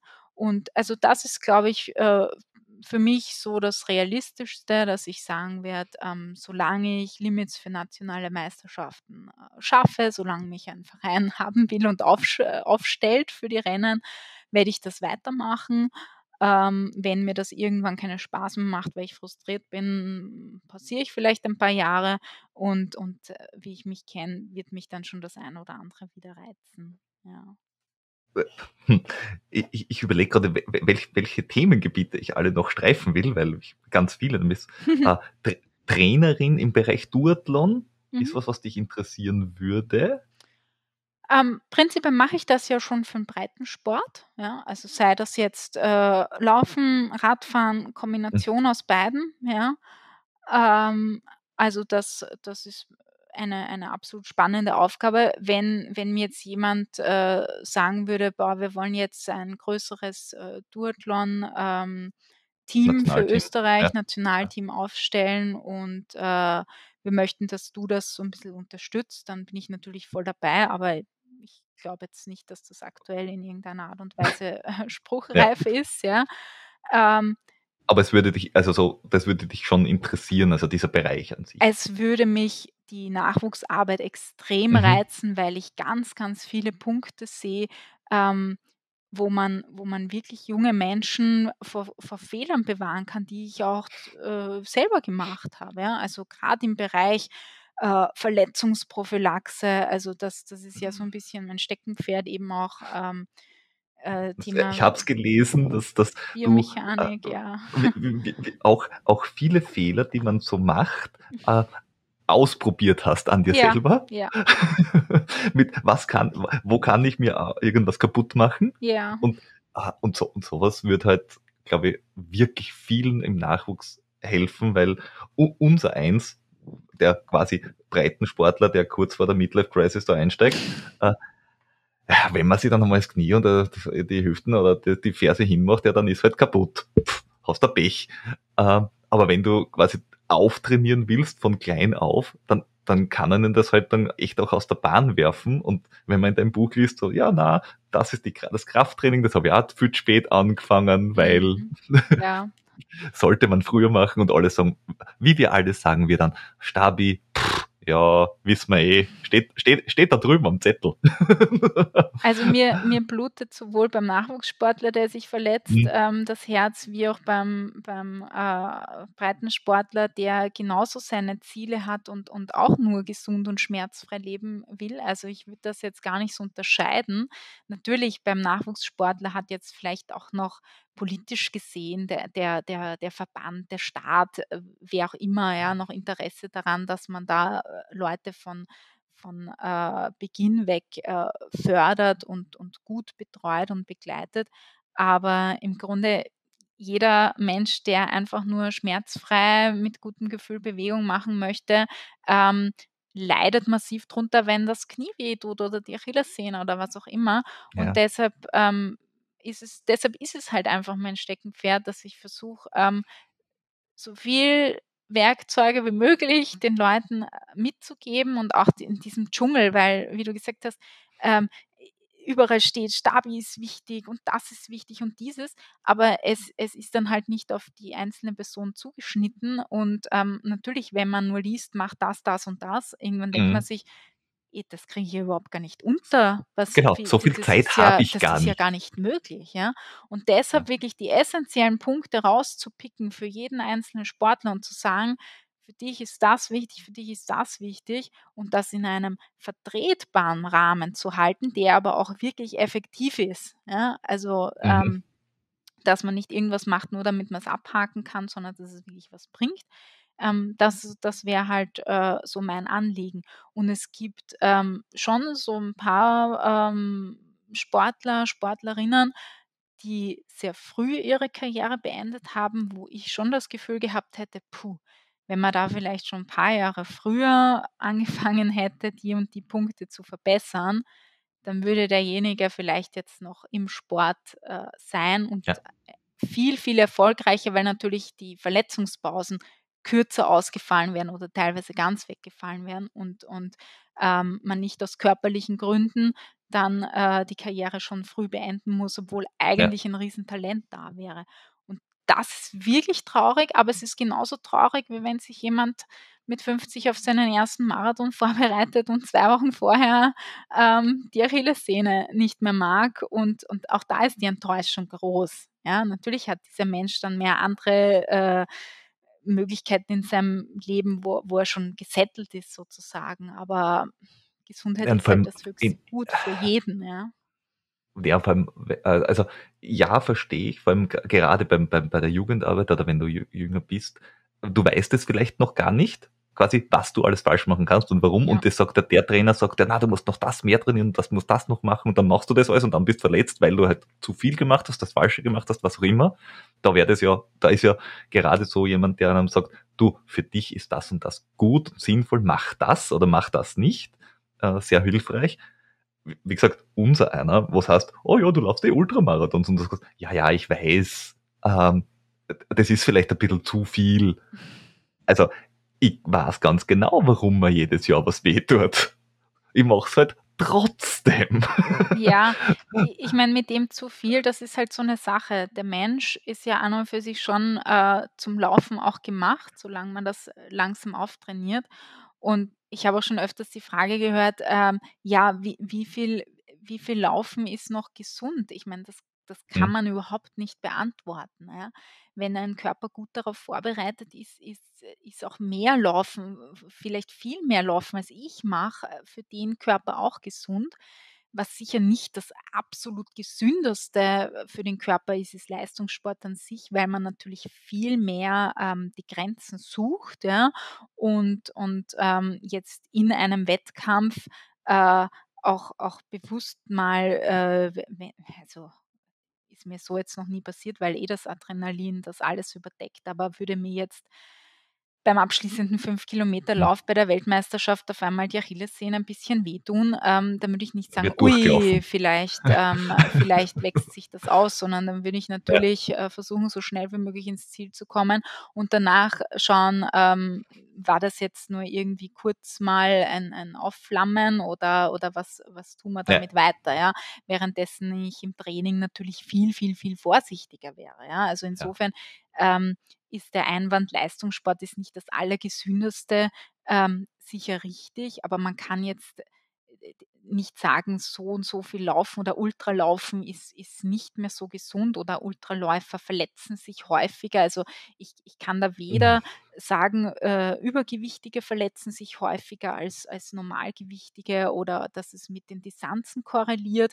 Ähm, was ich halt sehe, was, was ein, ein ganz, ganz großer Punkt hinsichtlich Verletzungen ist, ist, wenn das Training nicht äh, gut aufgebaut ist. Also wenn ganz klassisch zwölf Wochen Plan Marathon, ich fange mit Mhm. kaum Voraussetzungen mit so einem Standardplan an. Ja? Und ich habe einfach für diesen Plan nicht die, die Zu Vorbereitung schnell, zu gemacht. viel. Zu Ja. schnell, zu viel, genau. Ja. Ähm, und, und dann ist so ein Marathontraining natürlich hochgradig ungesund, äh, währenddessen äh, mit einer besseren Basis das Marathontraining natürlich hochgradig gesund ist, ja? Mhm. ähm, wenn, die, wenn die Voraussetzungen stimmen. Der Marathon selbst ist vielleicht dann gar nicht so gesund.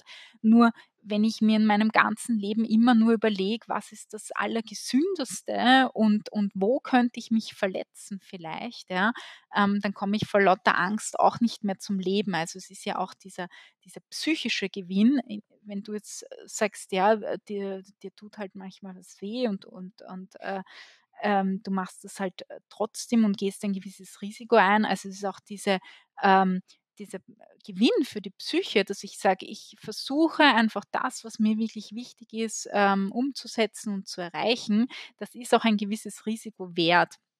Ich werde Genau. nie 100 Prozent der Verletzungen vermeiden können, aber ich kann mein Bestes geben, um möglichst viele davon zu verhindern.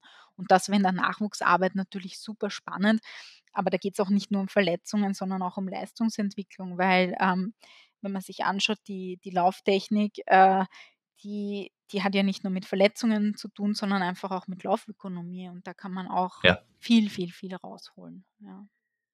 Ja.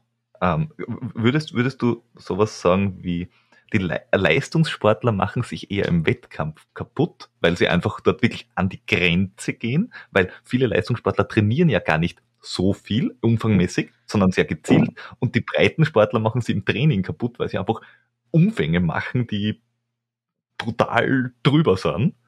Also, wenn, wenn einer sagt, ich laufe 4000 Kilometer im Jahr, sagt ein, ein, ein Mitteldistanz äh, sagt, was? Wie weit? Ach, das würde ich so gar nicht sehen. Also die 4000, glaube ich, knacken die meisten guten Mittelstreckler. Ja. Sprinter nicht, Mittelstreckler bestimmt.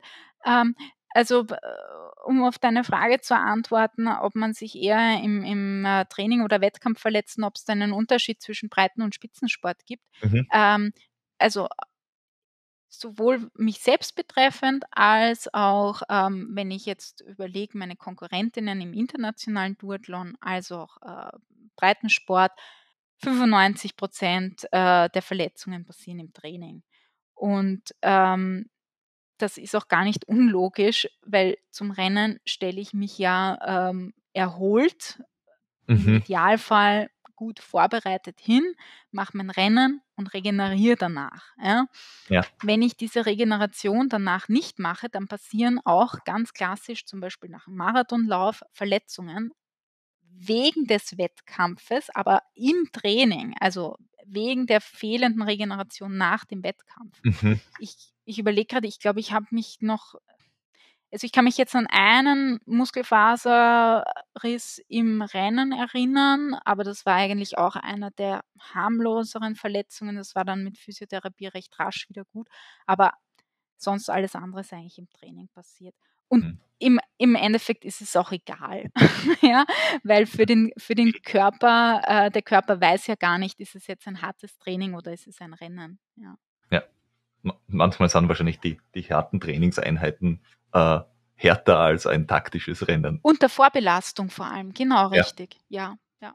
Ich, worauf sich auch einige dieser ganzen Fragen jetzt genommen habe, die ich hatte, äh, mhm. das ist nämlich aus dem Inhaltsverzeichnis von dem Okay, Buch. ja, ja. da erinnere ja ich mich schon gar nicht so gut daran. Solltest du lesen, ist ein gutes ja, Buch. Ja, es äh, steht eh auch hier direkt neben mir. Vielleicht sollte ich auch mal reinschauen. Ja. Ein gutes Buch. Ähm, und alle, die bis jetzt durchgehalten haben, wir werden am Ende dieses, äh, äh, dieser Folge, werde ich äh, das Buch, ich habe es jetzt gelesen, auch direkt verlosen. Ähm, ich habe mir aber noch nicht überlegt, wie, also mit, mit welcher äh, Quizfrage oder was auch immer. äh, aber vielleicht fällt uns da irgendwas ein. Vielleicht hast du irgendeine eine, eine gute Frage dann noch auf Lager, äh, wie, wie, wir, wie wir eine nicht faire, aber zumindest äh, lustige Art und Weise finden, dass wir dieses Buch unter, äh, unter die Hörer und Hörerinnen kriegen. Mhm. Äh, weil ich bin das ganze Buch jetzt da durchgegangen, habe das alles durchgelesen, was ich nicht, nämlich nicht bei jedem Lauf- und äh, Trainingsbuch mache, äh, weil oftmals sind es dann Zahlenkolonnen und irgendwelche langatmigen Erklärungen, weil man bei der Hälfte denkt so, ja, eh, gibt es eine Zusammenfassung? Äh, in dem Fall muss ich sagen, das Buch ist wirklich spannend, weil es nicht, äh, ich glaube, es ist sehr ungeschönt. Ja. Äh, Ich bin es eher es ein sehr ehrlicher Mensch und wenn ich wenn ich was, äh, schreibe oder sage, natürlich, äh, es es gibt nicht Einblicke in alle Bereiche, also ich überlege mir, wo ich Einblicke gewähre, aber wenn, dann äh, dann steht's da, wie's ist, ja, weil ich äh, Mhm. weil ich glaube, das macht äh, anders macht das einfach überhaupt gar keinen Sinn, ja. Ja. Na und es es es ge es es geht um die also dein ganzer Werdegang ist drinnen, die Trainingskonzepte, äh, über Ernährung, über, äh, we welches Krafttraining du gemacht hast, äh, über wo was schiefgegangen ist im Wettkampf oder Ja. auch nicht, äh, wie wie man äh, es sind äh, ganz hinten sind nachher noch die Links dazu drinnen, wie man zum Duathlon kommt. Wobei wahrscheinlich, wenn jemand jetzt konkret sagt: „Ich will unbedingt Duathlon machen“, äh, werde ich auch einfach deine Webseite verlinken, so: „Wenden Sie sich man hierhin, diese Dame gerne kennt sich aus.“ tun. Ähm, aber da Es es also, es ist einfach so viele verschiedene Themen drinnen. Also, ich finde das ziemlich cool. Also, es war auch so 'n bisschen als ähm, als Gegenpol zu den oft sehr geschönten Berichten jetzt auf Social Media, ähm, Mhm. gedacht. Ähm, es ist es ist, äh, gar nicht einfach, finde ich, so die Balance zu wahren. Ich ich äh, grad 2018, glaube ich, war ein Jahr, wo ich ähm, wo ich oft sehr, äh, klar auch, ähm, jetzt auf Facebook zum Beispiel formuliert habe, wenn ich mit einem Ergebnis nicht so zufrieden war. Und da habe ich gemerkt, dass das äh, dass das nicht gut ankommt, aber jetzt jetzt nicht in dem Sinne, dass ich äh, dass ich Sorgen habe, dass mich dann Leute nicht mehr mögen oder so. Ich meine, wenn jemand damit nicht umgehen kann, dass ich sage: „Ich habe mir das Ziel gesteckt, unter 34 Minuten am Zehner zu laufen und ich, äh, laufe 34,20 oder so und bin deswegen nicht zufrieden“, ja? Ähm, und deshalb mag man das mich ist auch nicht mehr wirklich so, schlecht. ja. Also, da würde ich Ähm würde mich ja schämen, über 30 Minuten zu laufen. Ja, aber das ist eben so der Punkt. Da muss man dann auch, äh, drüber stehen und sagen, Ja. äh: „Ich ich habe halt große Ziele und ich finde, dass es auch gut ist, ähm, wenn jemand da ehrlich ist und, äh, nicht am Schluss jedes Erlebnis, das man hat, muss ja nicht nur 'n Wettkampf sein, aber einfach geschönt auf Social Media darzustellen, weil das ist nicht die Realität. Also, es ist es ist, äh, auch, äh, nirgends im Leben, aber auch im Leistungssport nicht so, dass jedes Training einfach ist, äh, dass dass Du hast nicht Training jeden Tag. Spaß beim Training? Nein, habe ich nicht Nicht? und es gibt auch wirklich Wie? bescheidene Trainings, ja? Und ich habe mich dann bemüht, ähm möglichst also, in einem Bereich, wo ich sage, den möchte ich öffentlich machen, zum Beispiel meine Trainings, das ist für mich in Mhm. Ordnung, ja, ähm, dass ich dass ich das wirklich, äh, so teile, dass es die Realität widerspiegelt. Also, es habe äh, ha ich habe gute Trainings, ich habe enttäuschende Trainings, ich habe gute Wettkämpfe, ich habe enttäuschende Wettkämpfe. Und ich habe dann aber gemerkt, ähm, dass das äh, dass das teilweise nicht nicht gut ankommt und zwar in dem Sinne, dass es dann so 'n bisschen dem Sport schadet, dass es dass es irgendwie so 'ne schlechte Stimmung oder so macht, ja? Und Das ist verstehe ich überhaupt nicht. Hm, ich habe es auch nicht verstanden. Es ist aber auch, glaube ich, gar nicht wichtig, äh, es es psychologisch jetzt, äh, zu zu zerpflücken. Es war einfach meine Erfahrung, die ich gemacht habe und Mhm. es ist natürlich jetzt in einem Social-Media-Posting, das auch immer so 'n bisschen für sich alleine dann steht, wo jetzt jemand nicht vielleicht die ganzen Verlauf sich durchschaut und auch diese, Ja. äh, unterschiedlichen Inhalte einfach, äh, sieht. Ähm, also, da ist es schwierig, das zu transportieren, dass man insgesamt Freude an dem hat, was man macht und nicht generell, äh, frustriert und und und, äh, negativ einfach ist, äh, als als als Typ Mensch, ja? Ähm, und das geht aber halt in einem Buch viel leichter, dass ich die Realität abbilde und sage: „Das war super genial, ich bin Weltmeisterin geworden.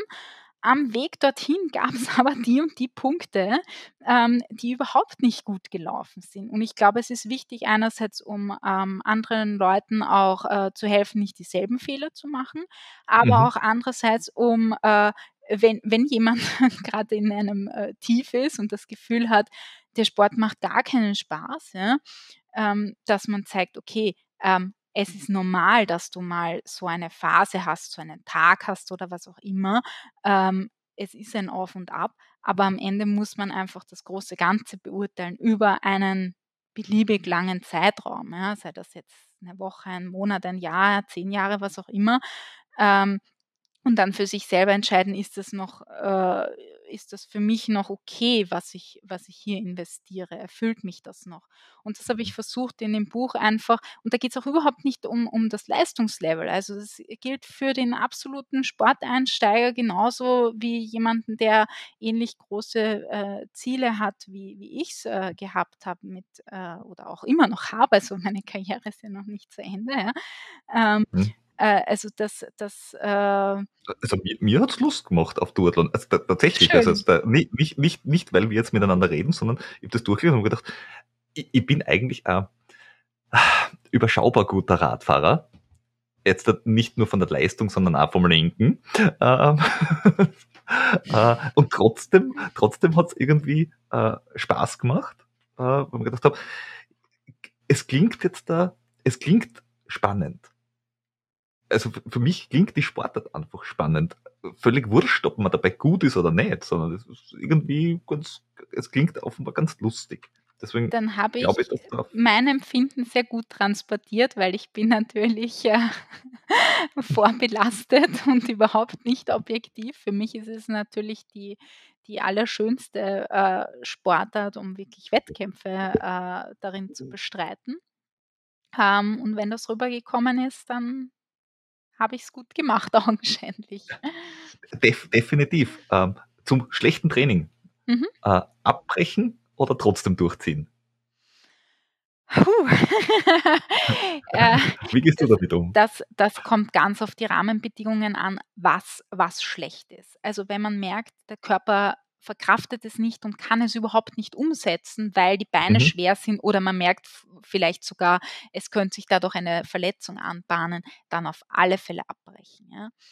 Mhm. Ähm, wenn es ein Training ist, wo man merkt, äh, es ist eigentlich mehr so dieser dieser Schweinehund und ich bin vorher schon müde, aber ich weiß eigentlich, der Trainingsblock an sich ist, ist dann bald vorbei und das ist gewollt, dass ich da so müde bin mhm. und ich kann einfach meine gewohnten Zeiten nicht mehr laufen, dann würde ich sagen, äh, eher wirklich durchziehen und dafür Okay, Kopf durchbeißen, Körper durchbeißen. auf den Körper hören. Also wenn der Körper sagt, geht nicht, dann aufhören, also nicht machen und wenn der Kopf sagt, so, ja. Kopf, morgen wieder. Und das ist eben genau auch das, was ein Trainer dann abschätzen muss, äh, welcher Typ äh, Mensch ist es, der mich äh, das fragt. Also mhm. es gibt natürlich Leute, wo ich eher sagen würde, du ziehst das bitte schön durch. Und bei anderen würde ich sagen, ui, na, da passen wir wirklich auf. Ja, also, also wenn jemand viel Erfahrung und, mhm. und Fingerspitzengefühle einfach. Ja. Und kennst du das auch? Ähm, ich habe es von, von, vielen Menschen schon gehört und auch selber schon erlebt. Du arbeitest auf was hin, zum Beispiel jetzt auf den WM-Titel, mhm. und du erreichst ihn. Mhm. Die, die, hast du davor schon das Ziel für danach oder hast du dann einmal drei Wochen ein komplettes Loch und sagst, lasst mir einfach mit Sport in Ruhe, jetzt habe ich alles erreicht und jetzt, jetzt weiß ich nicht mehr, was ich tun soll? Oder? Ähm, also Loch habe ich überhaupt nicht gehabt, sondern eher diese absolute Euphorie. Ja, Mhm. also, dass man einfach diese diese körpereigenen Hormone, das ist ja Wahnsinn. Ähm, also, ich ich äh, ich ärgere mich auch manchmal ein bisschen, wenn so Sätze kommen wie, äh, die Sportler nehmen ja alle Schmerzmittel oder so. Also, wenn man selber in einem Rennen ist und man ist so diese dieser Typ, äh, Rennpferd, was ja Mhm. international bei einer, äh, Meisterschaft alle sind, ja, sonst schaffen die es ja ja. gar nicht Ja. dorthin, ja. Dann dann sind diese körpereigenen Hormone so äh, stark, diese Endorphine und das, das Adrenalin, ähm, das überdeckt alles. Und ähm, das hält auch nach dem Rennen ein bisschen an. Und deshalb ist es auch wichtig, ich habe dann auch schon äh, vor dem Rennen meinen Trainingsplan für danach, weil man ist nachher ganz, ganz gefährdet, dass man sagt, ja, mir geht es eh so super, ich spüre ja keinen Schmerz. Und weiter, ja, weiter, weiter. Und, und ich kann wieder voll weiter trainieren. Ja? Und das war äh, natürlich nicht so, sondern ich habe vorher mir, egal wie das, wie das Rennen ausgeht, die Trainingswoche danach, die, die steht schon, ja, und die ist natürlich sehr reduziert. Und dann habe ich mir. Notizen selbst, sehr, sehr schlaue Idee. ja. Hätte mir meinen Fuß jetzt erspart. Oh Gut zu wissen. also, ja, vielleicht habe ich es übertrieben. Ja, also das, das ist halt, ähm, das ist etwas, das lernt man dann halt auch mit den Jahren, ähm, wie, wie man, wie, wie stark man selber eben auch äh, dieser, dieser Euphorie, dieser Freude einfach ausgesetzt ist und ähm, was daraus, daraus auch für Fehler leider entstehen, ja? nämlich diese Übermotivation danach. Und ich habe dann aber schon äh, gesagt, okay, die nächsten wieder intensiveren Trainingswochen, ich habe mich dann auch noch auf andere Rennen in dem Jahr vorbereitet, ähm, die mache ich mit ein bisschen mehr äh, Nachsicht mir gegenüber. Also Nachsicht heißt jetzt nicht, äh, es ist alles wurscht, aber es war halt einfach ein bisschen flexibler als sonst. Ja, es war das Mhm. Wetter in der Zeit recht schön. Ich bin einfach mehr am Rad gesessen. Es hat, es hat sich dann auch bewährt für mich, ja. Äh, andere Sachen habe ich ein bisschen reduziert, so Tempoläufe, die, das ist nicht so ganz äh, meine Welt. Und das hat sich dann tatsächlich auch im Herbst in ein bisschen schlechteren Leistungen niedergeschlagen, ja. Was mich dann wieder ein bisschen gewurmt und dann wieder angespornt hat für, für das nächste Jahr. Ja.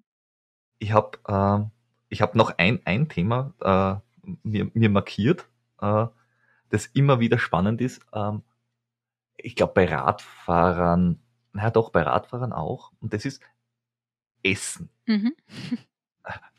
Essen und Trinken im Sport. Äh, weil bei, also Skispringer sind durch die Bank magersüchtig.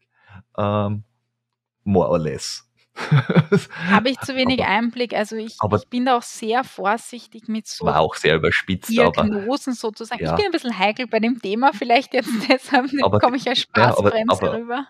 Nein, aber die, die, die, sind, die, sind, die sind wirklich so an the, an the edge quasi. Die müssen minimales Gewicht haben, damit es Sinn macht. Ja, Und ich glaube, das ist sehr schwierig, gleich wie bei tu Bodenturnern. ja. Also bei weiblichen Bodenturnern vor allem. Und beim Laufen, also beim Berglauf ist ja auch, da gibt's ja auch eine, ein, so ein, quasi den Sweet Spot zwischen muskulär sein, aber nicht zu viel Gewicht mit an den Berg rauf. Ich glaube, es Ah, ist in Und fast was allen- vertrage ich? Ja. Ähm, wie, ähm, wie sehr widmest du dir dich dem Thema an sich und wie ernst sollen das, soll man es nehmen? Weil es gibt ja Menschen, die machen daraus auch Religion und, und, und äh, äh, sagen, ja, nur diese, diese 18 Lebensmittel, dann ist alles toll. Und andere sagen, mir wurscht, ich ist Ja. alles, ich ist meine Pizza während dem Rennen. ja. Also, Also ich bin bei dem Thema sehr, sehr sensibel, weil ähm, viele sehr vielversprechende Karrieren ähm, daran ähm, scheitern.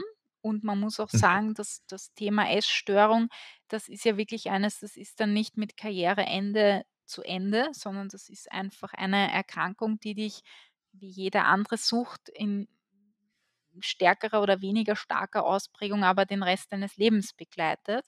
mhm. Ähm, und ähm, ganz besonders bei, bei jungen Mädchen, aber ich glaube jetzt auch nach und nach öfters bei, äh, bei Männern, ähm, Mhm. wirkt sich das halt auch massivst auf die Knochendichte aus. Und ähm, wir haben dann gerade Mhm. beim Laufen diese, äh, diese Athleten, die so eine, eine Serie an Ermüdungsbrüchen haben.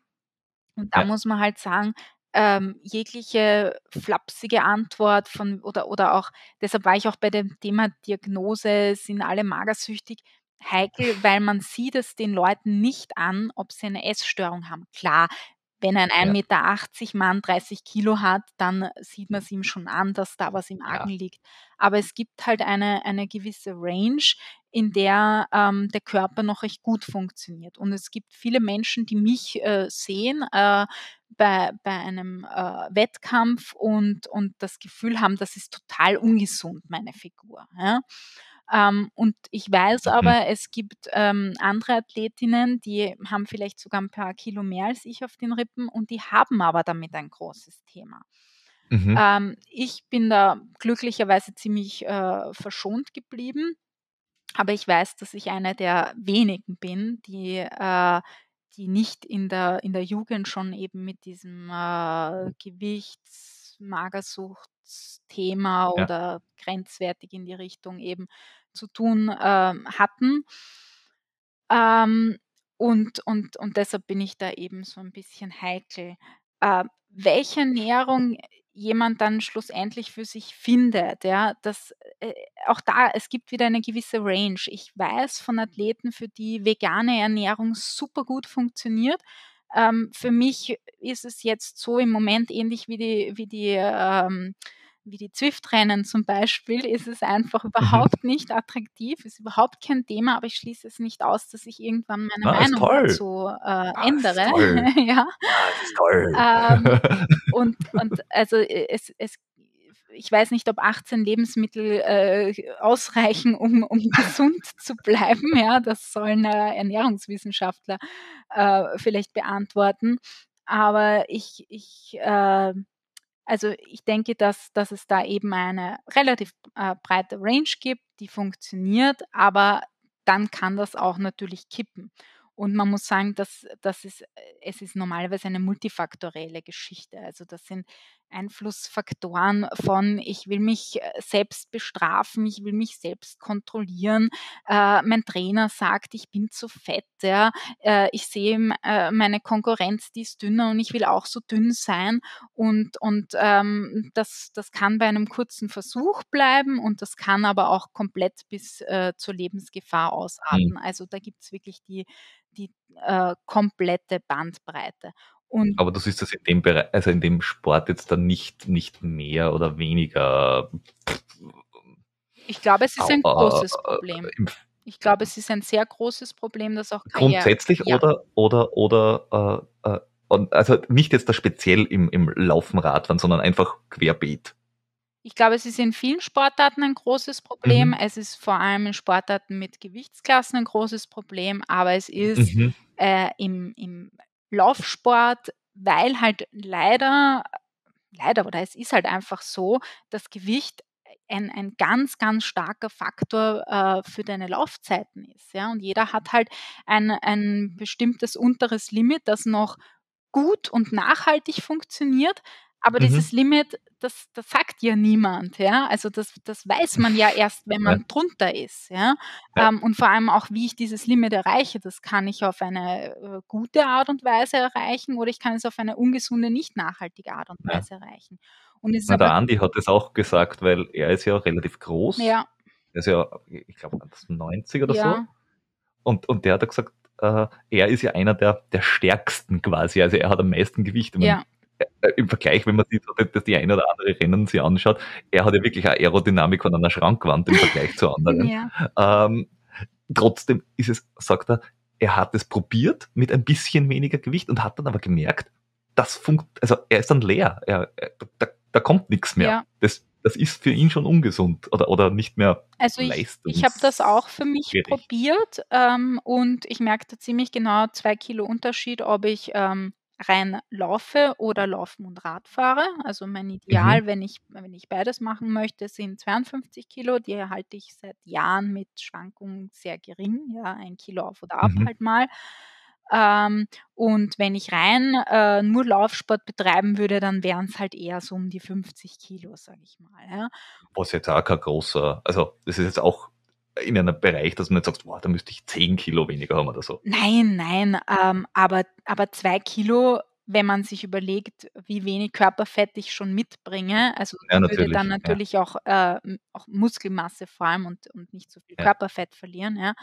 Ähm, aber das ist, das ist schon ganz schön viel eigentlich. Also das Mhm. ist jetzt nicht, dass man sagt, ja, die zwei Kilo weniger, die machen nichts aus. Also die zwei Kilo weniger äh, entscheiden dann halt auch darüber, ähm, ob ich noch halbwegs gut Radfahren kann oder ob das Ja. eigentlich gar nicht mehr gut geht. Ja? Mhm. Ähm, und vor allem äh, weitere zwei Kilo weniger würden bei mir wahrscheinlich dazu führen, dass meine Leistung komplett einbricht. Ja? Ähm, und das ist aber bei jedem woanders. Ja? Und ähm, das, das ist äh, bis zu einem gewissen Grad vielleicht auch genetisch bedingt oder auch äh, wie lange man braucht, um das zu erreichen. Ja?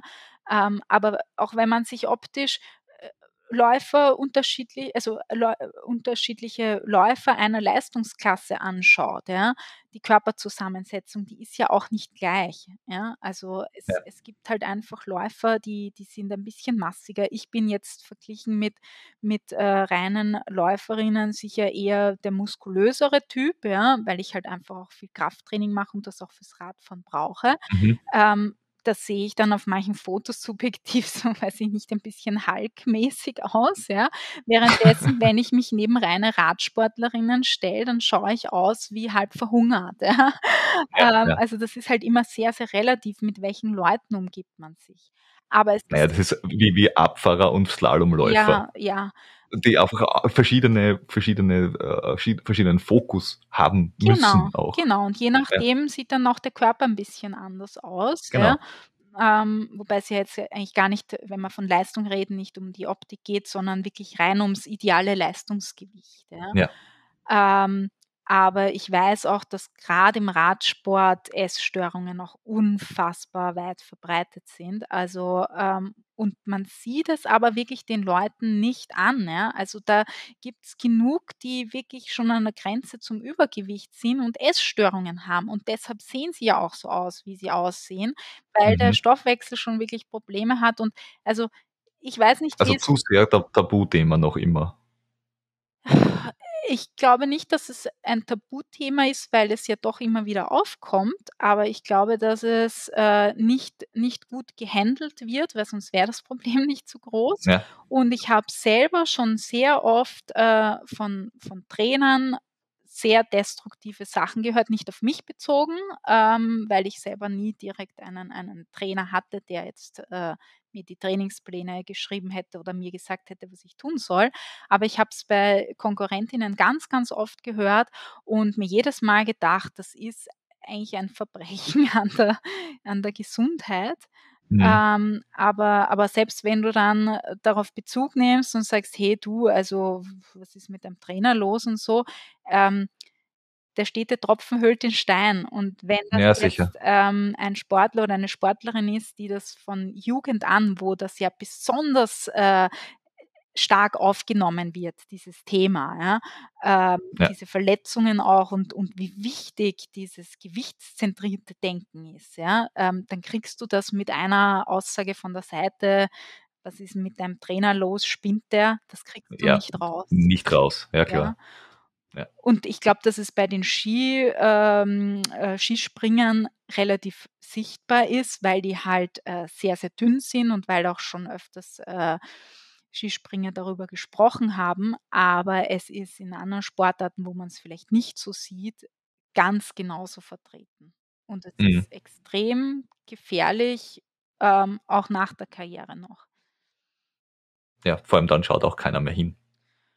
Ja, und dann ist das Kind schon 'n bisschen in den Brunnen gefallen, weil wenn halt Genau. mal eine Essstörung da ist, dann ist die dann dann dann besteht die halt schon mal, ja? Und und wenn Ja. die Knochendichte schon schlecht ist, dann ist sie schon schlecht, die kriege ich dann schwer behandelt. Also, das deshalb bin ich da ein bisschen ein ein Stimmungskiller bei diesem Thema. Aber es ist mir halt schon noch ein ein ein Anliegen, ähm, das äh, das so darzustellen, wie ich's empfinde, ja? Weil ich äh, ich glaube ich glaube, es ist auch wichtig, dass, äh, Eltern, wenn sie ihre Kinder zum Nachwuchstraining, äh, schicken, das Thema vorher ansprechen, damit Ja, nicht und auch beobachten, womit die Kinder dann heimkommen. Ja. Also, dass die nicht mit dem: „Ja, der Trainer hat gesagt, äh, ich habe schon ein paar Kilo zu viel, zu wenig, zu weiß ich nicht.“ Ja. Dass sie dann gleich sagen: „Äh, hallo, lieber Trainer, komm du mal her hier.“ Ja.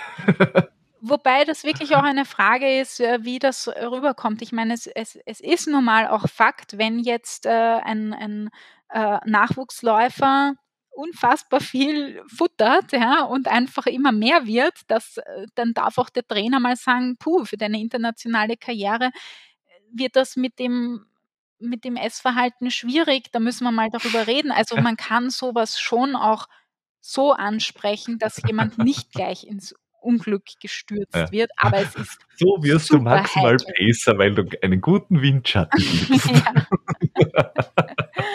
Also, ich ich äh, da da ist auch wieder so der der Zwiespalt, wie wie ehrlich bin ich und wie Ja. vorsichtig bin ich, ja? Also, Gesundheit ist natürlich das Wichtigste, aber auf der anderen Seite ist der Trainer schon noch dafür da, ähm, um zu sagen: „Das sind die Punkte, an denen können wir arbeiten“, ja? Und Ja, wenn es das und wie kriegen wir ist dich zu der Leistung auch hin und Genau. willst du das tun oder nicht? Genau, Und genau. im Rahmen dessen, was halt irgendwie noch gesund ist Ja. und natürlich auch erlaubt ist. Und Weil man, nachhaltig ist nämlich, ja. Weil natürlich, es ja. hilft doch nichts, wenn jemand dann äh, mit, mit 16 vielleicht ein super Leistungsgewicht hat, aber sich das äh, mit einer Essstörung erarbeitet hat und äh, dann bis 20 äh, jedes Jahr fünf Ermüdungsbrüche hat. Ja? Ja. Ja, oder, oder wie es in anderen äh, äh, äh, Sportarten auch ganz üblich ist, dass man sagt, die äh, sind total so Shooting Stars, zwei Jahre ganz oben, gewinnen alles und dann ist der Körper einfach fertig. Und das war's dann. Ja. Und die sind dann weg vom Fenster, weil sie einfach nie wieder zurückkommen, weil sie, ich weiß nicht, 18 Bänder gerissen haben, äh, zweimal den Fuß gebrochen und keine Ahnung. Äh, und der Körper einfach sagt, adieu, das war's. Wobei das mit den Shootingstars so eine, so eine Sache ist. Ähm, also ich, ich glaube jetzt nicht, dass das rein dieser, dieser Verschleiß, der körperliche ist, weil wirklich Höchstleistungen bringst du ja nur, wenn du echt gesund bist. Ja? Mhm. Ähm, also ich glaube, da ist schon noch oft ein bisschen Pech dabei und es ist halt auch gerade in den Nachwuchsklassen wahnsinnig schwierig, Prognosen anzustellen. Ja? Wenn ich überlege, ich bin bis 21, 22 gewachsen, ja? andere Ja. wachsen ab 13 nicht mehr. Ja? Ja. Äh, ich war in der Schule sehr klein bis zur Matura, dann war ich auf einmal ähm, das größte Mädchen in der Klasse. Also das ist einfach, äh, die Kinder in Altersklassen zu pressen und dann Prognosen ähm, einfach stellen, ja. das ist ganz, Ja. ganz schwierig. Und bei Shooting Stars, glaube ich, ist das größere Problem die Psyche. Ähm, weil wenn Mhm. ich jetzt in einer Nachwuchsklasse extrem gut bin, ja, ähm, habe ich dann irgendwann das Problem, dass ich in die allgemeine Klasse komme und dort bestehen muss. Und Ja. dort sind aber halt nicht nur die, die so alt sind wie ich oder ein Jahr jünger, älter, sondern das sind halt die äh, von meinem Alter weg bis plus 10, 15 Jahre vielleicht, die das aber schon ganz, ganz lang auf sehr hohem Niveau machen. Ähm, Mhm. Und dann ist es halt oft so, dass, äh, dass gesagt wird, ja, jetzt muss ich mit dem Trainingsumfang oder so hochfahren, weil de, derjenige muss ja in der allgemeinen Klasse bestehen, aber äh, ohne das wirklich vernünftig sukzessive zu machen. Ja. Also ähm, Shooting Stars, hm, äh, ich glaube, man, man muss das immer einordnen in Relation äh, zur, zur allgemeinen Klasse, also zur, zu den jeweils Besten in der Sportart. Ähm, nicht um zu frustrieren, sondern um den Ausblick äh, zu bieten, es braucht noch ein bisschen. Da- da- Das, das ist tatsächlich, das ist auch ein schönes Schlusswort. sagen. Okay. Auch den Ausblick zu bieten. Äh, zumindest von meiner Seite, weil ich habe nat natürlich hätte ich noch äh, Fragen, aber äh, Sonst machen wir eine zweite Folge nochmal. genau, dann machen wir gerne, also jederzeit gerne. Äh, hast du noch was, was du sagst, das willst du unbedingt äh, loswerden? Oder? Auch da hätte ich ganz, ganz, ganz viel.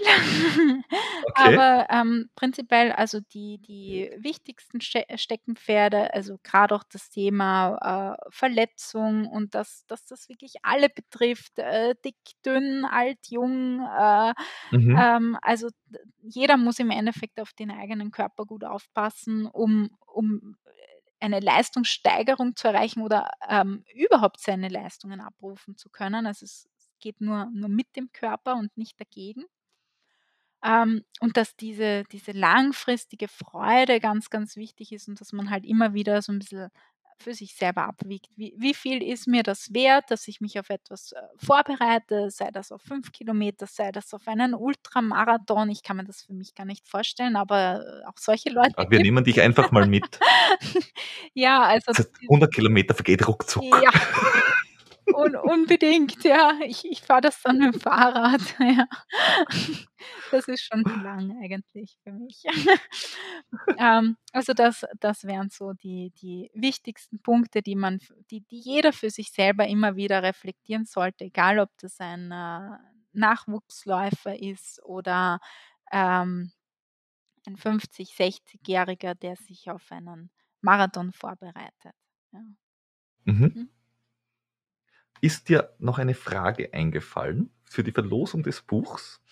Ähm, ja, weil es im Buch selbst nämlich auch ganz peinlich falsch geschrieben steht, in welchem Jahr ich meinen Weltmeistertitel im Duathlon erreichen konnte. Es steht im Buch falsch? Ja, und es ist, äh, ich meine, es lesen. ja, Wahnsinn. ähm, also ich habe es geschrieben, gelesen, mein Mann hat es gelesen, eine Lektorin hat es gelesen und niemand ist über dieses Datum gestolpert. Hervorragend, das ist schön. Also wer das Datum als erstes schickt, kriegt das, das Buch schon das zugeschickt. Jahr. Der Tag Das Jahr, und Monat okay. stimmt ja, aber das Jahr Okay. ist falsch. Hervorragend. Das, das ist mal eine schöne Frage. Na gut, dann sage ich herzlichen Dank. Wenn es noch Fragen gibt, werde ich die alle brav weiterleiten. Und sage Dankeschön. Super gerne. Bis zum nächsten Mal. Danke dir. Danke.